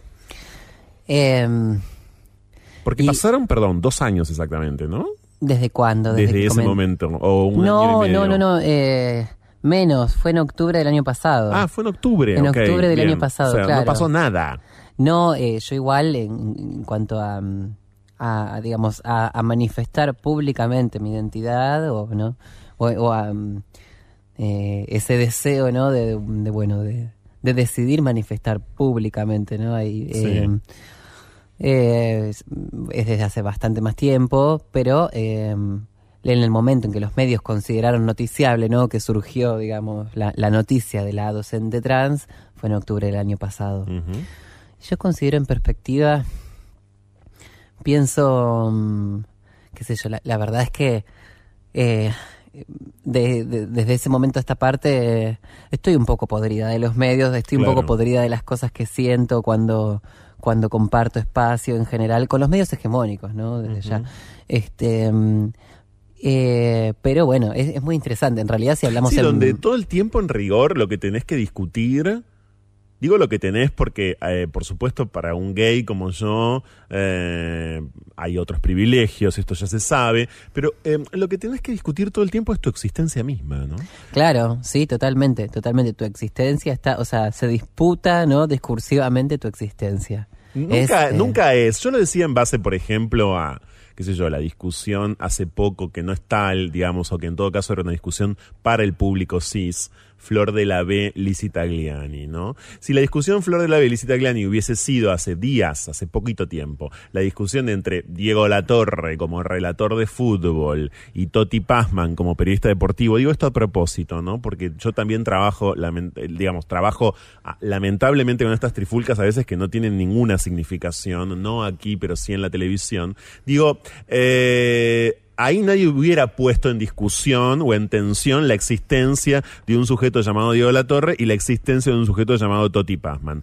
Cuando estas... Sí, o no serían, discúlpame, no, claro, no Claro. sería la- el, el objeto en discusión. Exacto, claro, que la, po- su posibilidad de ser su derecho a existir y a tener una identidad, ¿no? Eh, sí, cuando quizás, usan- sí, a disculpa, ver. sí lo que sí puede llegar a ser argumento de la discusión, la, el nivel de hombría, ¿no? Porque Claro. bueno, la masculinidad, ¿no? Como la feminidad Sí, eso tiene tiene esa cuestión, ¿no? Do- Donde es un lugar de desprestigio el ser menos lo asignado, ¿no? Exactamente. Si, si- si corresponde hombre, como ser menos hombre, y eso puede ser un puntapié. Puede ser un Pero puntapié, esos sí. menos, sin embargo, Claro, no pero es una dejas de discusión ser. un poco más chica, ¿no? Que la discusión sobre el, eh, yo diría casi como el deseo de exterminio que siempre hay alrededor de las personas trans, ¿no? Sí, el otro día veía una propaganda en, digo, una, mm, era un- una imagen, digamos, de, del activismo de, de otro país que decía not a debate, ¿no? Como no, Claro. no está en debate, nuestra, y decía abajo, nuestra existencia, era una calco en la calle, decía, nuestra existencia no está en debate, porque esa es la cuestión constantemente. Claro. Y después las ideas que hay en torno a nuestras a nuestra existencia. Yo me quedé pensando, ¿no? En cuanto a la, a la discusión de Flo- eh, con- entre Flor de la B y Sí. Tagliani, a mí, eh, eh, al igual que a muchas y a muchos, Lizzie es eh, un personaje que me genera eh, como un montón, hay como cierta complicidad, ¿no? Pero Bueno, como diría Marlene Boyar, le sale mejor. Eh, esto lo dijo hace días. En general, digo, a veces le sale mejor el compromiso que a Florencia Claro, y claro. por supuesto le sale mejor el activismo, digamos. Claro, pero Me igual, gustó digo- mucho la expresión. Sí, está bueno, claro, sí, ahora que entiendo a dónde... Sí, Sí. lo que por ahí pensaba yo es en cuanto a... A ver, eh, Lizzie, eh, yo pienso que de todas formas es muy loco como eh, el lugar, ¿no? Eh, de la disputa entre ellas dos. Si hay algo que podría decir en, en cuanto a ellas es, eh, con toda esta admiración hacia ambas para haber tejido, ¿no? Y haber encontrado, haberse hecho ese lugar, ¿no? Este, la cuestión de que por ahí es, es interesante cómo parece que la discusión pasara por eh, ser o mujer, ¿no? Como, como plantea Flor de la B, eh, o algo que, eh, un- una identidad que, que da esto, ¿no? Como esta cuestión, digo, a mí la única cuestión que si en algún momento pudiera tener un cruce con Lizzie le diría es, ¿por qué, Sí. eh, ¿por qué no lo carajeas a Feynman cuando dice, vos sos maravillosa porque te aceptás como lo que sos, ¿no? Eh, y, y, y, y en realidad, y, insinuando, ¿no? Como esta cuestión de, bueno, sos un hombre disfrazado de mujer. Tra- eh, que travesti no es eso, travesti es un punto de fuga. Travesti es el punto de fuga a ser hombre o ser mujer, ¿no? Sí. El travesti es como trans, ¿no? O sea, o, o el deseo de muchas de nosotras. Puede ser un montón de otras cosas, ¿no? Pero para Sí. mí también es esto. Entonces, digo, el no habría que poder, no habría que permitirles a estos personajes de la TV, no, no habría que permitirles que se tomen el derecho de tomar, eh, digamos, la latitud y, y la, y la longitud donde se encuentra la, la identidad travesti, porque no la tiene. Eh, es eso. Claro. Eh, Vamos a recapitular para quienes no se acuerden, porque Kimei está rememorando su irrupción en determinados programas de televisión, de aire y demás. En octubre del año pasado aparece como la maestra trans, lo digo así a propósito porque así lo decían los graphs eh, y, y demás. Estamos haciendo memoria juntos de eso. Y mm, eh, al respecto, por supuesto, eh, hoy nos viene a visitar acá, no se puede vivir del amor, después de haber laburado una jornada más en el Bachillerato Popular Mocha Celis, que por si todavía no lo saben, y yo creo que a esta altura de este programa sí, es el eh, único eh, y primer bachillerato orientado en su, en su origen, digamos, especialmente para personas trans, ¿no? Y hoy por hoy para todo tipo de personas y de estudiantes eh, eh, interesados. Pero, claro, vos no te dabas cuenta que en esa escuela, ¿qué escuela era la de La Plata en la que laburabas? Escuela número 16 de Ensenada. Ah, de en la donde- De mi, Sí. de mi ciudad natal. ¿Cuál es la 16? La 16 está A ver. sobre la rotonda, cuando vas Sí. para el lado de la autopista, Ah, mirás sí. a la derecha y en el primer cruce que hay para cruzar por encima de, de la autopista, Sí. a la derecha hay una escuela verde que al lado tiene una continuación que es el jardín de ladrillo a la vista. Ah, Esa es la sí. escuelita 16. Claro, es una escuela muy posterior a mis tiempos en Ensenada. Me fui en el año 92, imagínense. Pero, claro, perfecto. Sí, aparte, no- eh, bueno, una, eh, qué sé yo, no creo que haya nadie escuchando, pero le enviaría un Sí. enorme beso. Mm. Pero sí, bueno, hay, hay un montón de Ahí, cuestiones. claro, ¿vivías microviolencias o no tan micro?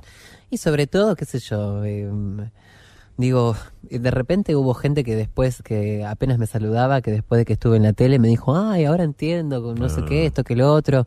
este, ponele que eso está bueno, pero después también, viste, que, que- ¿qué necesitabas? Que yo estuviera en la tele para poder acercarte, Mm. ¿entendés? ¿Qué necesitabas?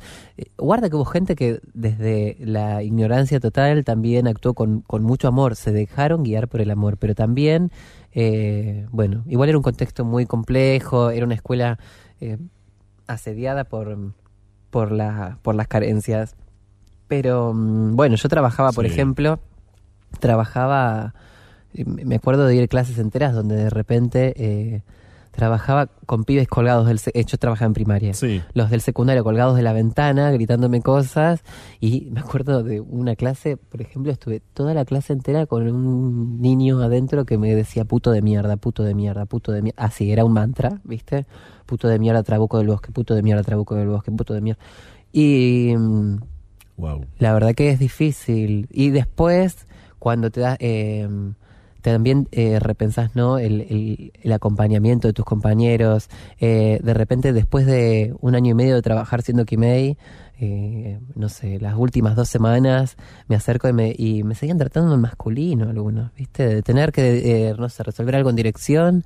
Eh, precisamente no el director, no, porque era una persona eh, muy correcta a partir de que se enteraba, ¿no? De las cosas.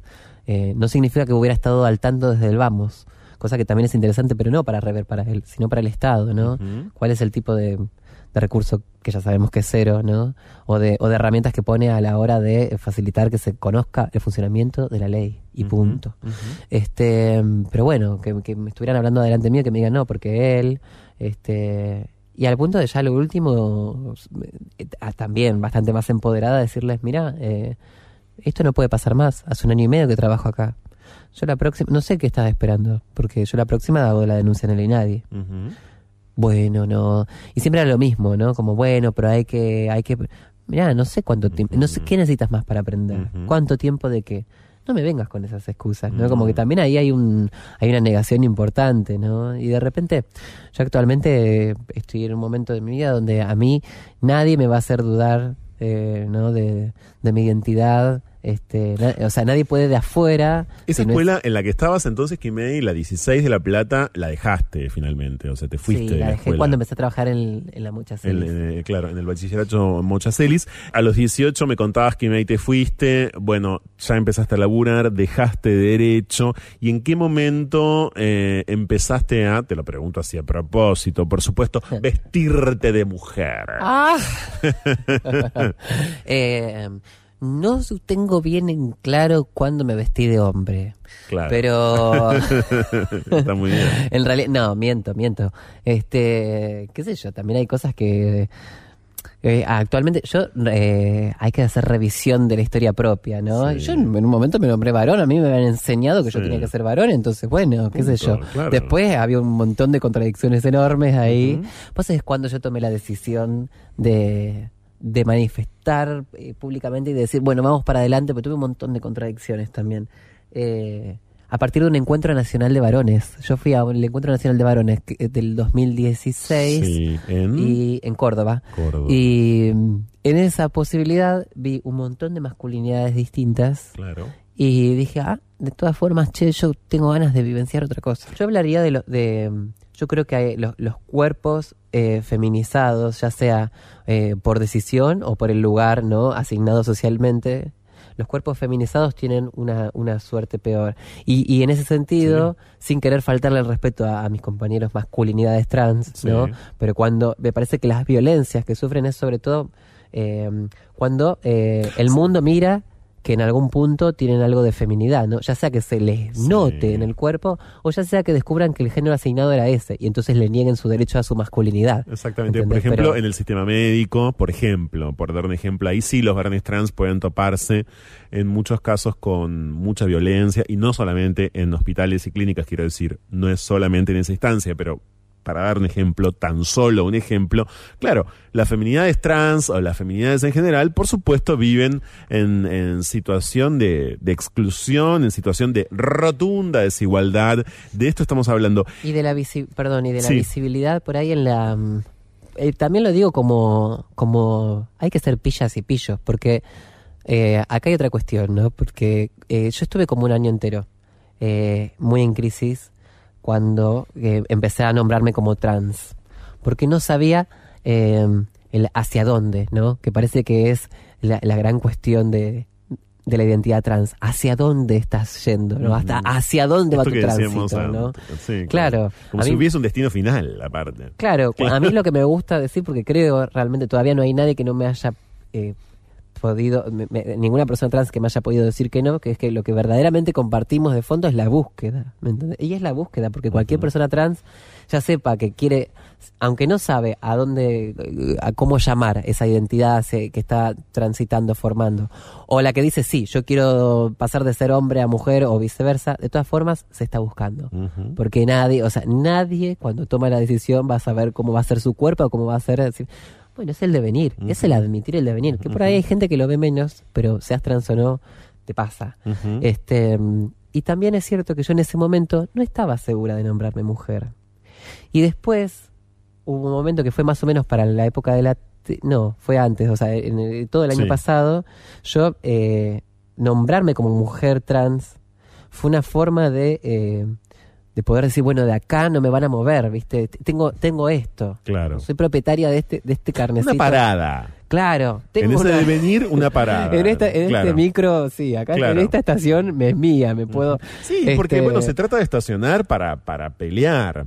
Para pelear a veces hay que hacer eso, es decir, Sí, hay que sí, detenerse. definitivamente. Entonces, satisfacer demandas ajenas con una denominación como esta, trans, digamos, más o menos rápida, más o menos cómoda, más o menos entendible hoy.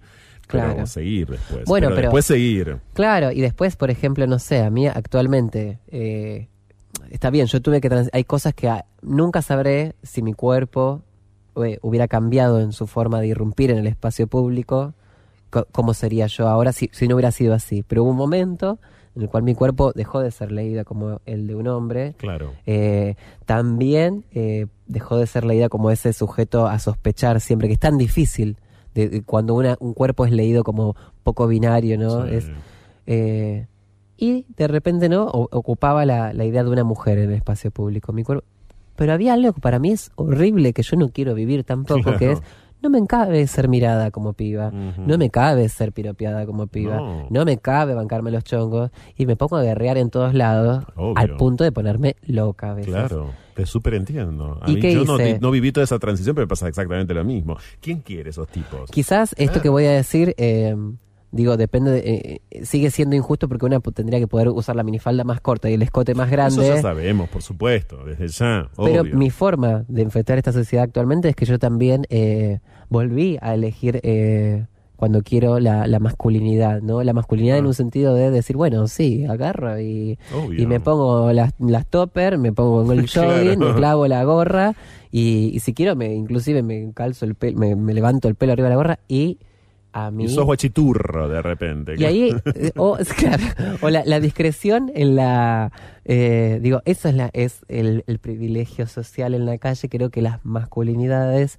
pasan más desapercibidas y que aprovechémoslo, la que tenga ga- y la que no tenga ganas, y listo, sigamos guerreando compañera, pero este está bueno porque trascender los límites ¿no? que, que una incorpora del género, ¿no? Yo de repente dije, no, no me importa si me estás leyendo como una feminidad o no, no quiero que me jodas en la calle. Claro. Tenés nada más que 23 años eh, y creo de verdad que tenés un futuro divinísimo en el activismo. Eh, estés o no estés 100% plegada al activismo, digamos, encuentres en el activismo el espacio que vas a encontrar y capaz que después lo abandones, no lo sé quién lo sabe, eso es devenir también. En el devenir tenés un montón de futuro, eh, de verdad, y, y lo digo sobre todo porque, ¿dónde lo detecto? En mi experiencia, nosotros aquí entrevistamos a muchas y a muchos activistas de la ciudad de Buenos Aires, de otros puntos de la República Argentina, activistas de los países de la región que pasan todos por este programa, activistas de La Plata, eh, y yo siento que vos tenés eh, un ánimo y una vocación de formación y de información notables, así que creo que tenés muchísimo futuro y me parece que no me equivoco. Te agradezco. Gracias por venir aquí, Este, serio, muchas Yo gracias. espero que sí. A mí me, me recabe tener la posibilidad de, de visibilizar Sí. este el desde dónde, ¿no? Acá estoy parada. Eh, más espero simplemente que, que sea eso, ¿no? Como para el, el- el, este acompañar dónde, dónde encontrarnos, ¿no? Exacto. Y que sea colectivo, Eh, y que obvio. sea disruptivo, y que sea poco formal y poco serio, porque otra cosa que me tiene un poco podrida es Es el culto a la personalidad, quizás. y a la corrección política. Y a la corrección política, y, claro. qué sé yo, dale que se está abriendo otra cosa. No me cabe Gracias. duda. Gracias, Kimei. Muchísimas gracias. Kimei Ramos hoy estuvo aquí en No se puede vivir de amor, que sigue hasta las 2 de la mañana en la 1110. Escapar. La mejor manera de volver a nosotros mismos. Seguimos con más. No se puede vivir del amor. Con Franco Torcha. Este es un momentazo para este ciclo de diversidad sexual porque estamos comunicándonos con ella por primera vez en la historia de este programa y entiendo que no muy frecuentemente además ella dialoga con medios argentinos, con medios de comunicación del país en el que nació, en el que creció. Les conté al comienzo del programa que al día de hoy es una de las activistas trans, aunque no solamente trans, ya vamos a entender más acerca de su recorrido, más importantes, me atrevería a decir, del continente americano, todo lo que está haciendo lo resumí en la apertura, quiero directamente ir al diálogo, al encuentro radial al menos con ella. Bienvenida a No se puede vivir del amor, Cecilia Gentili, ¿cómo andás? Hola, hola, hola a todos, espero que estén bien, yo estoy muy bien. Por cierto, ¿dónde están tus familiares, las personas que querés y que todavía están en este país? ¿Dónde están, Cecilia? Bueno, la mayoría de mis familiares de sangre viven en la ciudad de Galvez, en la provincia de Santa Fe. Pero no Villa Gobernador Galvez como Chiquita Legrand, la ciudad de Galvez, que queda cerca de Coronda. Sí. Ahí, es donde nací yo. Sí. Y ahí está la mayoría de mi familia. Ah, tengo una tía ah, que, que, me queda de un grupo grande de tías, me queda solamente una, ah, que yo la adoro, mi tía Chocha, y sus hijas. Y después hay a, mi hermano, también está ahí en la ciudad de Galvez con su, con su mujer y sus hijos, que ya son grandes también. Y después tengo un par de, familiares en Rosario, uh, donde yo viví por muchos años también, y algunos otros a, través del país. Y mi familia de, eh, sin lazos de sangre, pero inclusive más importante en este caso, uh, están la mayoría en Rosario y en Buenos Aires. eh, Horacio Sancibero, Juan Pablo Guereto, Norman Brosini, eh, ellos están en Rosario o en, Buenos Aires. así es como, como, cómo, se encuentra la cosa de mi, de mi familia en la Argentina. Y te vas de la Argentina después de haber vivido también, como contaste, en Rosario. No sé si viviste o no un tiempo, Cecilia, además en la ciudad de Buenos Aires. ¿En qué momento dejas la Argentina? Yo me voy de la Argentina en el año 2000 y había vivido en la ciudad de Rosario como por 11 años, creo. Sí. Y, ah, y antes había vivido en la ciudad de Galvez, de donde soy. entonces yo nací en el 72 y viví en Galvez eh, hasta el 89, en que me mudé a la ciudad de Rosario con ideas de ir a la facultad. Ah, y después del 89 al 2000 eh, viví en Rosario y nunca viví en Buenos Aires nunca, nunca viví en Buenos Aires y nunca fui una persona que, a la cual le, gustara la ciudad de Buenos Aires. No me, nunca me sentí cómoda en la ciudad de Buenos Aires. No sé por qué.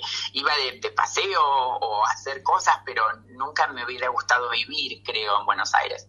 Ah, me parece que la veía como muy grande. Y mírame a mí, terminé viviendo en Nueva York. Terminaste viviendo en Nueva York, pero además siendo gigante en Nueva York, Cecilia. No, de ninguna manera teniendo ahí una vida o, o, una manera de habitar semejante cosmópolis intrascendente, sino todo lo contrario. ¿eh? Terminaste en la ciudad de alguna manera podemos decir, por lo menos metafóricamente, más grande del mundo, siendo vos ahí, haciendo vos un trabajo grandísimo. Pero dijiste, por cierto, que te habías ido a Rosario en su momento, Cecilia, con la idea de estudiar en la universidad, quizás de estudiar, bueno, alguna carrera puntual seguramente.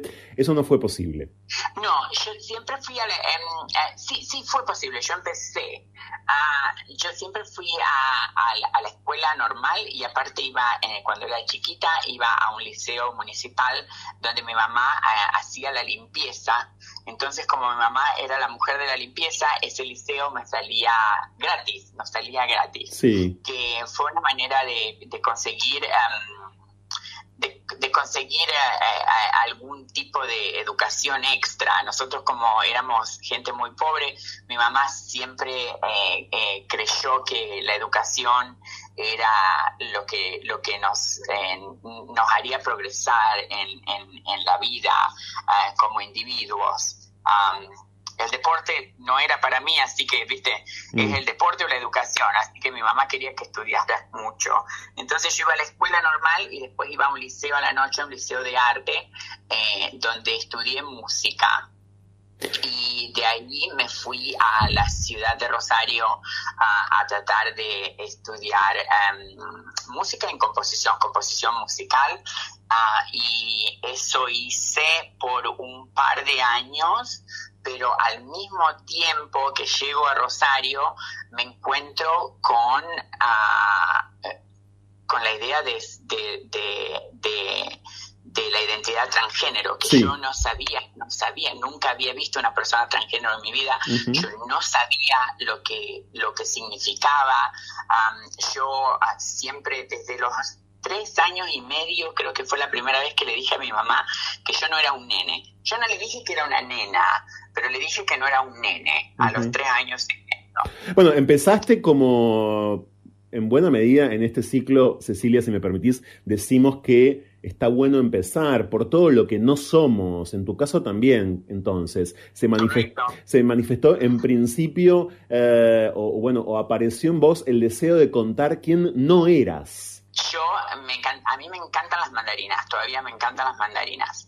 Y me subí a una planta de mandarina en la casa de mi abuela, eh, y como comía tantas mandarinas, después me orinaba en la noche.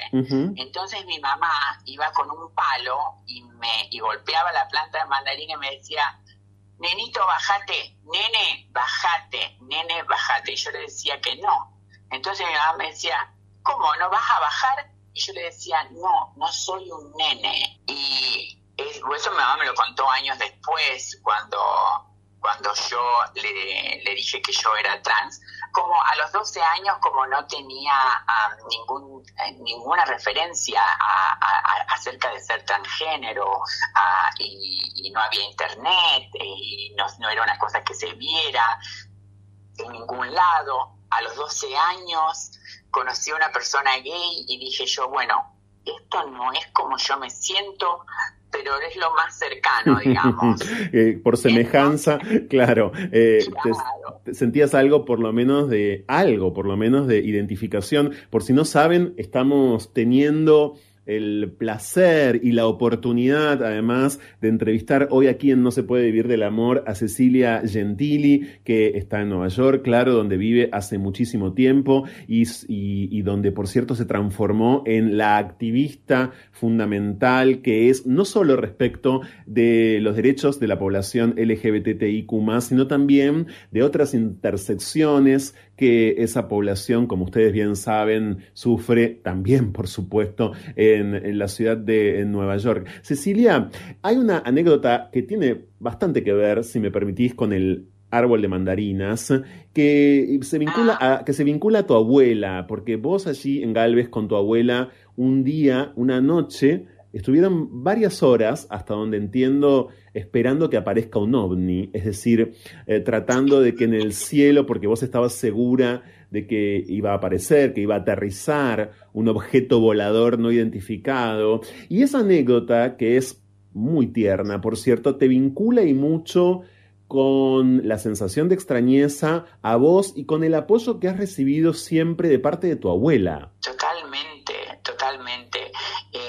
Imagínate el, em, el, sentimiento de no pertenencia que yo tenía eh, a la vida, el, no pertenencia a, a la sociedad, que mi mejor solución fue pensar que era que yo era una, una extraterrestre y que me habían dejado en este planeta eh, sin darse cuenta y que volverían a buscarme. Imagínate, imagínate el nivel de, no pertenencia con el que yo vivía eh, como, como una nena de, seis años en ese momento, cinco o seis años.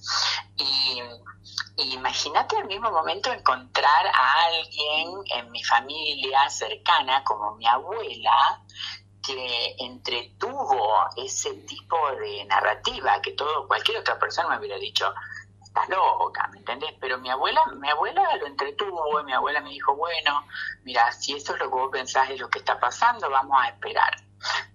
Te voy a decir una cosa que yo me enteré hace un par de años, cuando mi tía Petty vino a visitarme. Mi, mi tía Petty me contó que mi abuela había tenido una amiga toda su vida y que cuando la amiga se puso muy enferma necesitaban cambiarla y cuando la iban a cambiar eh, ella no quería que nadie la cambiara más que mi abuela y mi abuela iba a cambiarla todo el tiempo hasta que murió. Y mm. cuando murió, descubrieron que la amiga de mi abuela tenía un pene y tenía testículos. O sea, era una mujer trans, pero, pero nunca se había narrado a sí misma así, pero era una mujer trans. Era una mujer trans, estoy hablando de los años 50 50 más o menos, se me hace 60 que, que esa mujer murió em, y, y, ella había vivido como, como una mujer toda su vida y su mejor amiga era mi abuela. Mm. Entonces como que ahora todo se junta y digo yo, ay, está, por eso mi abuela por eso mi abuela entendió todo y, la tenía súper clara, ¿me entendés? Mi abuela fue la primera persona que mi mamá me seguía llamando por, por el nombre que ellos me dieron al nacer, pero mi abuela fue la primera que me llamó. mi abuela fue la primera. ¡Ay! ¿A quién me está llamando? Sí, no hay ningún inconveniente, por favor. Quizás sea tu abuela. O, ¿sabes qué? Eh, Cecilia, ¿Estás llamando a tu abuela o estás llamándote un ovni, justamente, ya que ella tanto sabía de ovnis? Lamentablemente es una es de un canal de televisión de acá porque estamos eh, eligiendo al intendente de la ciudad sí. y hay un, un quilombex. Ok, ok. Bien, ahora, ahora nos vas a contar de eso, pero eh, Cecilia, claro, es, ese es el vínculo fundamental entonces con tu abuela. ¿En qué momento te vas de Rosario? Exactamente en el 2000 dijiste hacia Miami en principio, porque mm, a partir de ese momento, y esto empieza a determinar todavía más tu vida, Cecilia, vos vivís en Miami, en los Estados Unidos, 10 años como inmigrante indocumentada. Correcto. Yo me vengo a los Estados Unidos. Mi, mi, amiga Topacio Fresh sí. venía acá a los Estados Unidos de paseo cada tanto y me dijo, yo conozco muchas chicas trans, ¿por qué no vas a probar eh, cómo te va allá? Yo trabajaba de peluquera y hacía trabajo sexual en, eh, en Rosario, pero no estaba feliz, este, era muy, muy infeliz, era muy, muy infeliz. Uh, eh, era un momento en que mi transición no, no iba ni para atrás ni para adelante, uh, eh, muchos encuentros um, con la policía, yo trabajaba uh -huh. en Pichincha, que eh, sí. cuando todavía no había tanto movimiento, pero cuando Pichincha se empezó a poner, eh, se empezó a poner más, uh, más de moda, um, empezó a entrar más policía para ¿Sabes cómo pasa? Sí. Eh, acá se llama gentrificación. Uh -huh. Cuando los barrios se van poniendo lindos, Sí. ponen más policía para, para preservar la seguridad y cosas así. Y entonces había mucha más policía y, y muchos malos encuentros tenía con la policía. Y estaba muy infeliz también. Y dije yo, ¿por qué no? Y me vine a los Estados Unidos y mm, yo te voy a decir la verdad, yo pensé que me iba a, iba a tener gente esperándome en el aeropuerto ofreciéndome trabajo. Esa era mi idea. y, y llegué y la realidad no era mucho más distinta. Eh, lo que sí te puedo decir que en Miami, donde yo llegué, en la ciudad de Miami Beach, eh, había, ah, me sentía más segura. ah, pero el problema fue que tampoco pude conseguir trabajo ah, de nada, porque aparte de ser transgénero, era indocumentada. Entonces no podía conseguir, ah, no pude conseguir ningún tipo de trabajo haciendo pelo, que era algo que yo sabía hacer muy bien, y volví a hacer lo que yo sabía hacer eh, mejor, que era trabajar eh, en la calle. Sí. Am, y así fue que un par de días antes de volverme, yo me iba a volver, tenía una visa de tres meses de turista, am, me detuvo la policía y fui presa en Miami y me retuvieron el pasaporte y no pude volver a la Argentina. Entonces, en ese momento tuve que tomar la decisión de quedarme indocumentada o Sí. volverme y nunca poder irme a la Argentina y nunca poder volver. Y hablé con mi mamá y hablé con mi abuela. Y las dos me dijeron, quédate, quédate y probá. Si te querés volver, te vuelves cuando quieras, pero, pero no te vuelvas sin probar. Y así fue como yo me fui quedando y después mm, la vida me llevó por otros por otras aventuras y otras cosas y mi abuela se enfermó y yo me acuerdo la llamé y, y mi abuela me dijo mi abuela y mi mamá las dos me dijeron "Am, no vuelvas ¿para qué vas a volver? para, para, para vernos enfermas no vuelvas si, si el hecho de que volvieras me, nos devolvería la salud bueno, te diría que vuelvas, pero ¿para qué vas a volver? No vas a cambiar nada. Eh, mi abuela me dijo, yo creo que me voy a morir y si me muero, no vengas tampoco, porque no te voy a ver.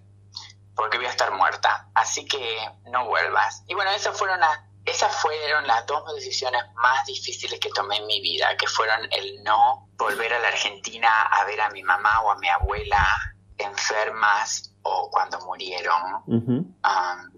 y el quedarte eh, simultáneamente allá... Voy a, la terapia, voy a la terapia toda la semana. Sí, entiendo. ¿Eso más o menos en qué año ocurrió, Cecilia? me gustaría poder darte unos, unos años seguros. Ah, no soy muy buena con los años. Diría como siete años atrás que mi mamá ha muerto y diez años atrás que mi abuela, ha muerto. La decisión que también tomas en ese momento entonces es quedarte eh, como indocumentada en los Estados Unidos, bueno, estuviste presa luego saliste y seguiste viviendo del trabajo sexual en Miami y al mismo tiempo vos tenés una historia, Cecilia, fuertemente relacionada con una adicción, con la adicción a las drogas. También sos, claro, activista eh, de muchas maneras eh, a partir de esa experiencia. ¿Y en qué momento sentís que, incluso después de un diagnóstico, ¿no?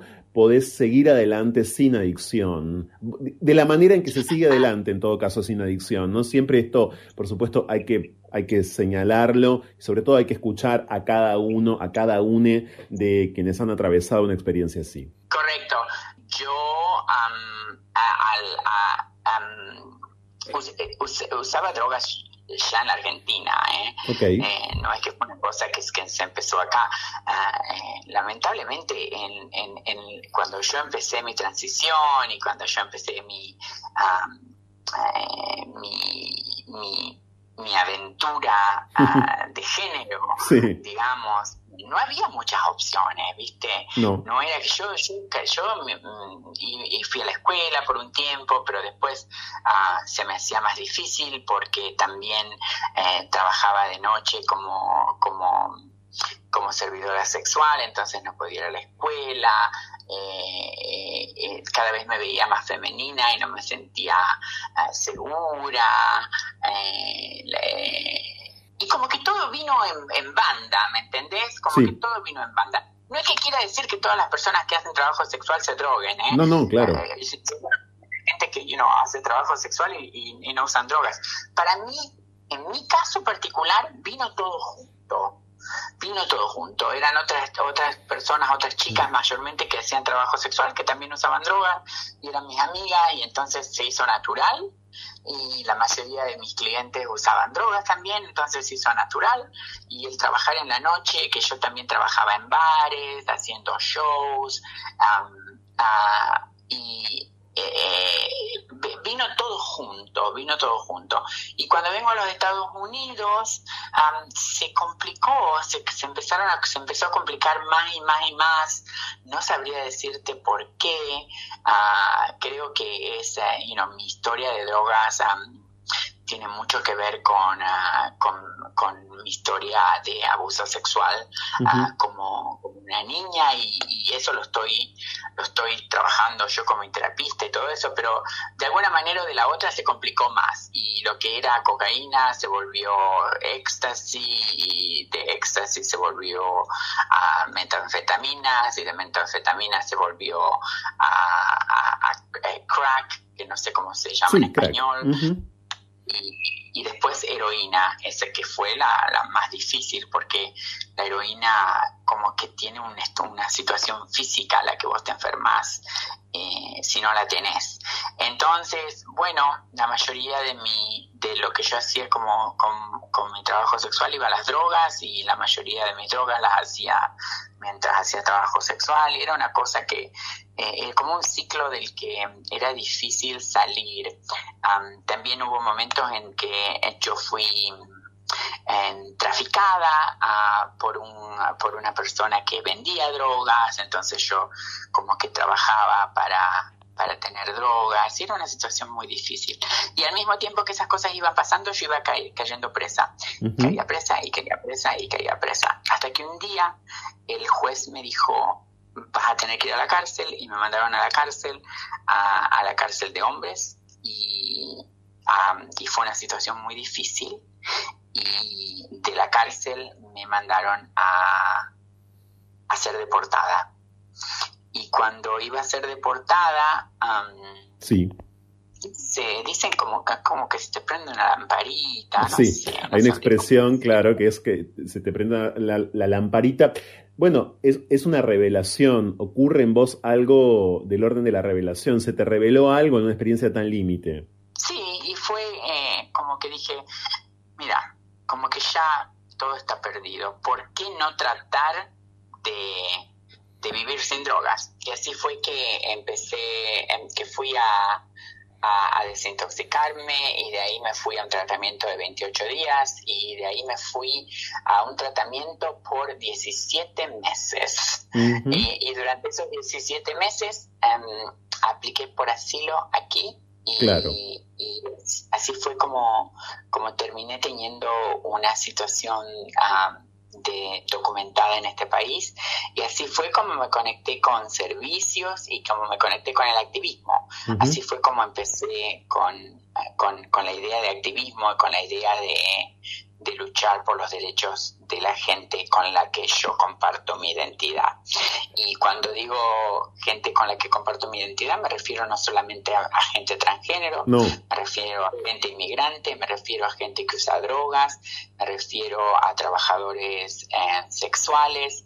Eh, entonces, esos son los intereses, esos son mis intereses y eso es en lo que se basa mi abogacía y mi, y mi trabajo. Eh, a nivel a, nivel social. Bueno, por cierto, en 2019 empezaste Cecilia Gentili con Trans Equality Consulting, pero antes, como bien narrás, hiciste y mucho en un sinfín de organizaciones que atienden y que bregan por la situación de todas estas personas.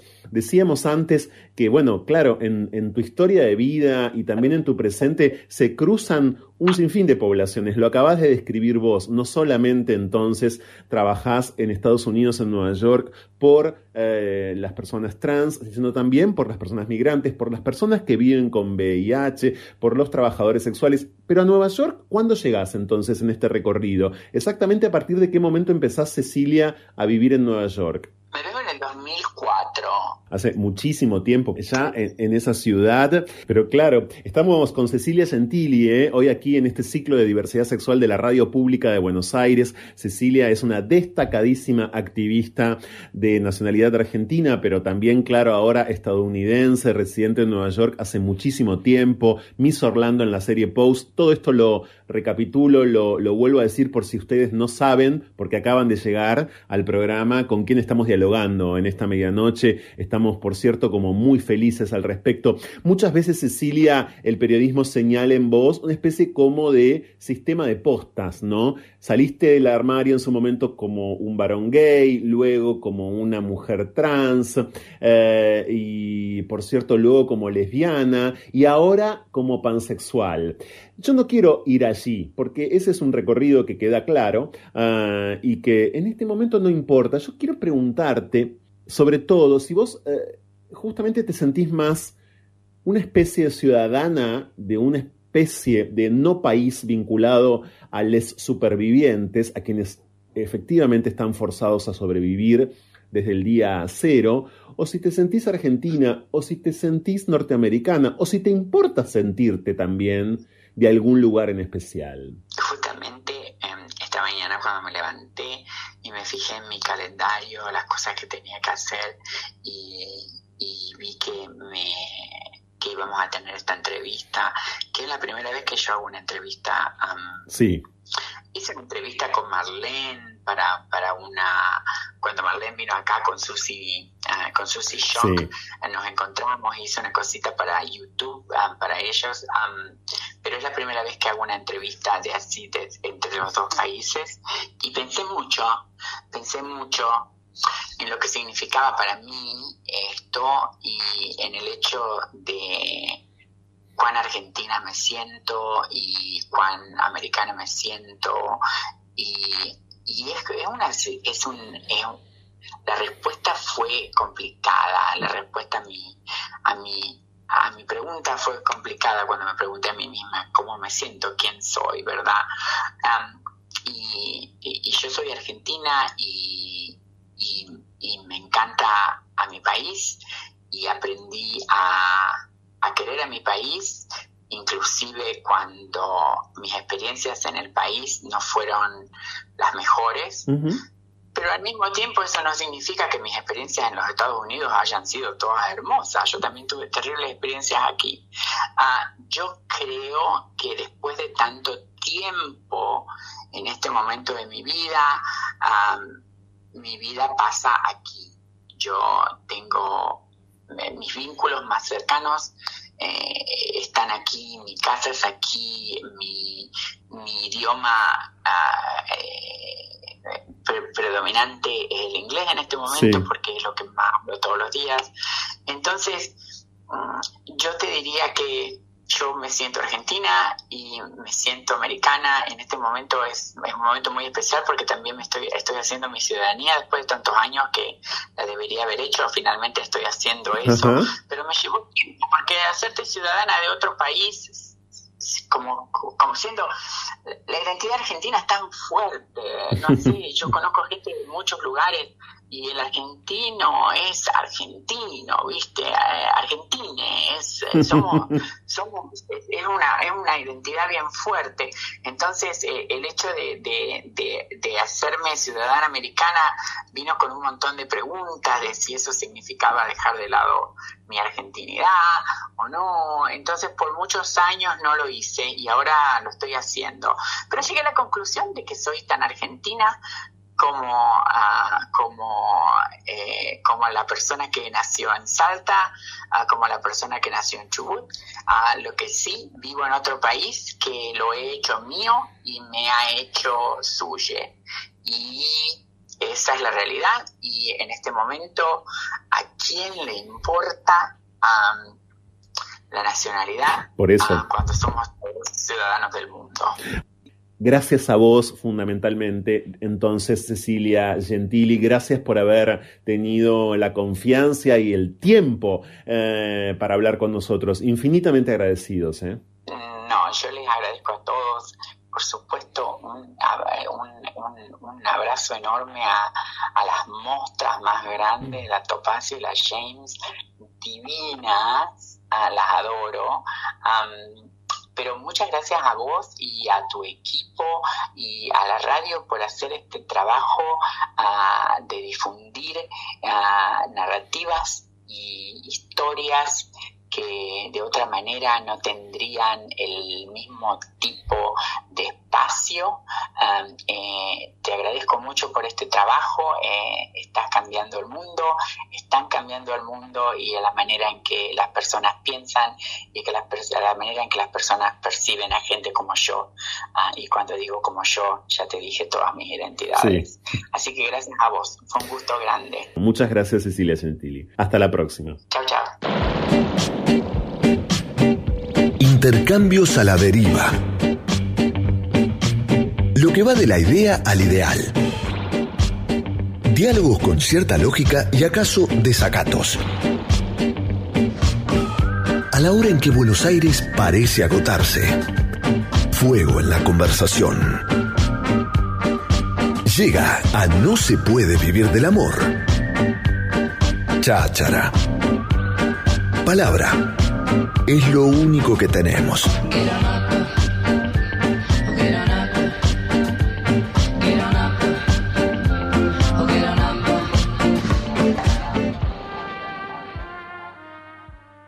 Está Liz Tagliani con nosotros. Lizzy, ¿cómo has cuidado eh, tu cuerpo? El cuerpo de las mariquitas, el cuerpo de los putos en general, el cuerpo de las putas, el cuerpo de las trabas, en fin, el cuerpo eh, de aquellas personas que no son hombres, que no son machos, ni que funcionan socialmente así, son cuerpos históricamente entregados casi como al abuso, o bueno, o yo diría por momentos hasta donados casi al usufructo ajeno, porque hay quienes creen que no nos pertenecen nuestros cuerpos.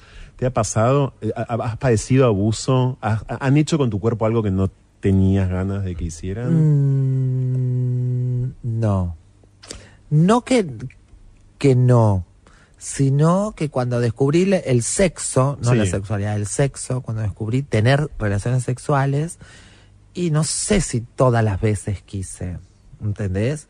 Pero no, fue, fue un abuso porque también formaba parte de que, de, de decir, bueno, si- sí, si me trajo es porque quiere esto. O por ejemplo, o de, no sé si yo quise, si hice todo lo que yo quería, hice lo que él quería. Claro. Eh, no sé si es muy fuerte, pero cuando yo recién empecé a te- tener relaciones, entendés que primero era Sí. el sexo oral.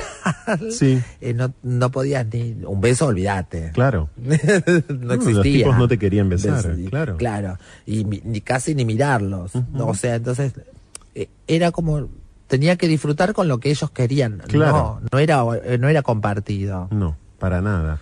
Eh, entiendo muy bien. Pero Hasta que- forzado, así a la fuerza, como un eh, intento de violación o un abuso de poder o eso sí, del poder de, de yo no saber que, de plantarme y decir, no, yo no quiero esto. O bueno, sí entiendo a muchas chicas ahora que está tan en Sí. este tema. Eh, Viste que a veces como mujer, o no no sé, como, como persona, hay personas que son más sumisas y calculo que en las mujeres sea un poco más por una cuestión física y todo, que bueno, parece que querés, que está todo bien, y cuando llega el momento, des- no. No.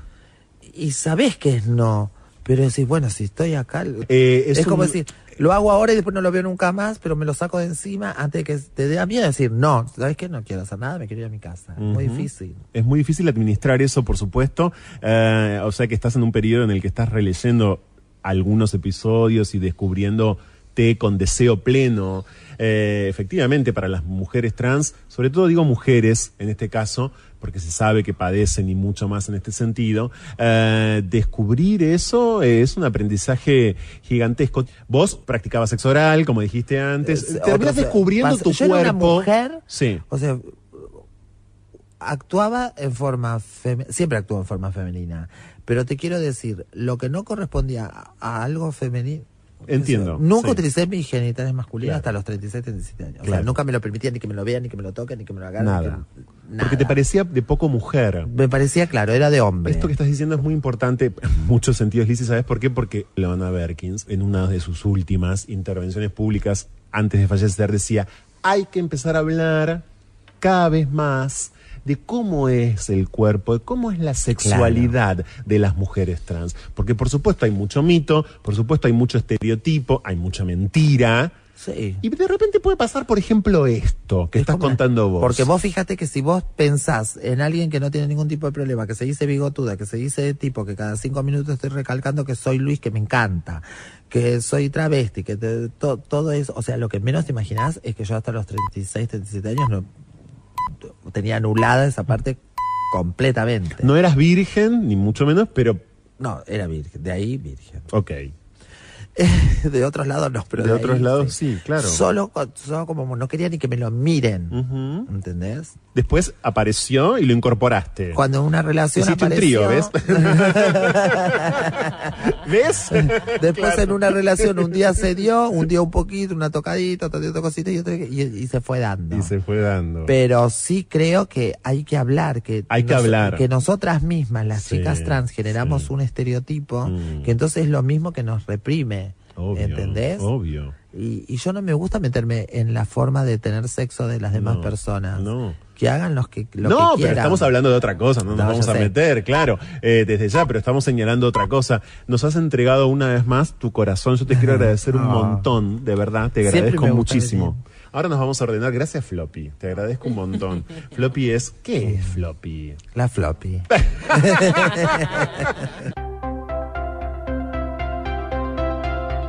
Escapar. La mejor manera de volver a nosotros mismos. Seguimos con más. No se puede vivir del amor. Con Franco Torcha. Gracias a cada uno de ustedes que están ahí todos los sábados y todo el tiempo, eh, también en las redes de este programa donde hacemos el programa a diario, en las redes, arroba se puede vivir todo junto, arroba se puede vivir afirmativamente, y eh, eso en Twitter, y en Instagram, arroba no se puede vivir del amor guion bajo, arroba no se puede vivir del amor guion bajo. Y por supuesto, en todas las redes de la 1110, que en todas las redes es arroba la 1110, la radio pública de la ciudad. Gracias a cada uno de los operadores técnicos que manosean este programa y permiten, habilitan su salida al aire y por supuesto desde ya, muchísimas gracias a Romina Perkins en la producción, que hoy además se esmeró sobremanera para editar tan finamente, para, yo diría, surcir con tanta minuciosidad y tanta sensibilidad, además, este programa especial con nuestros materiales históricos tan presentes y para nada pasados ni pretéritos como nos gusta.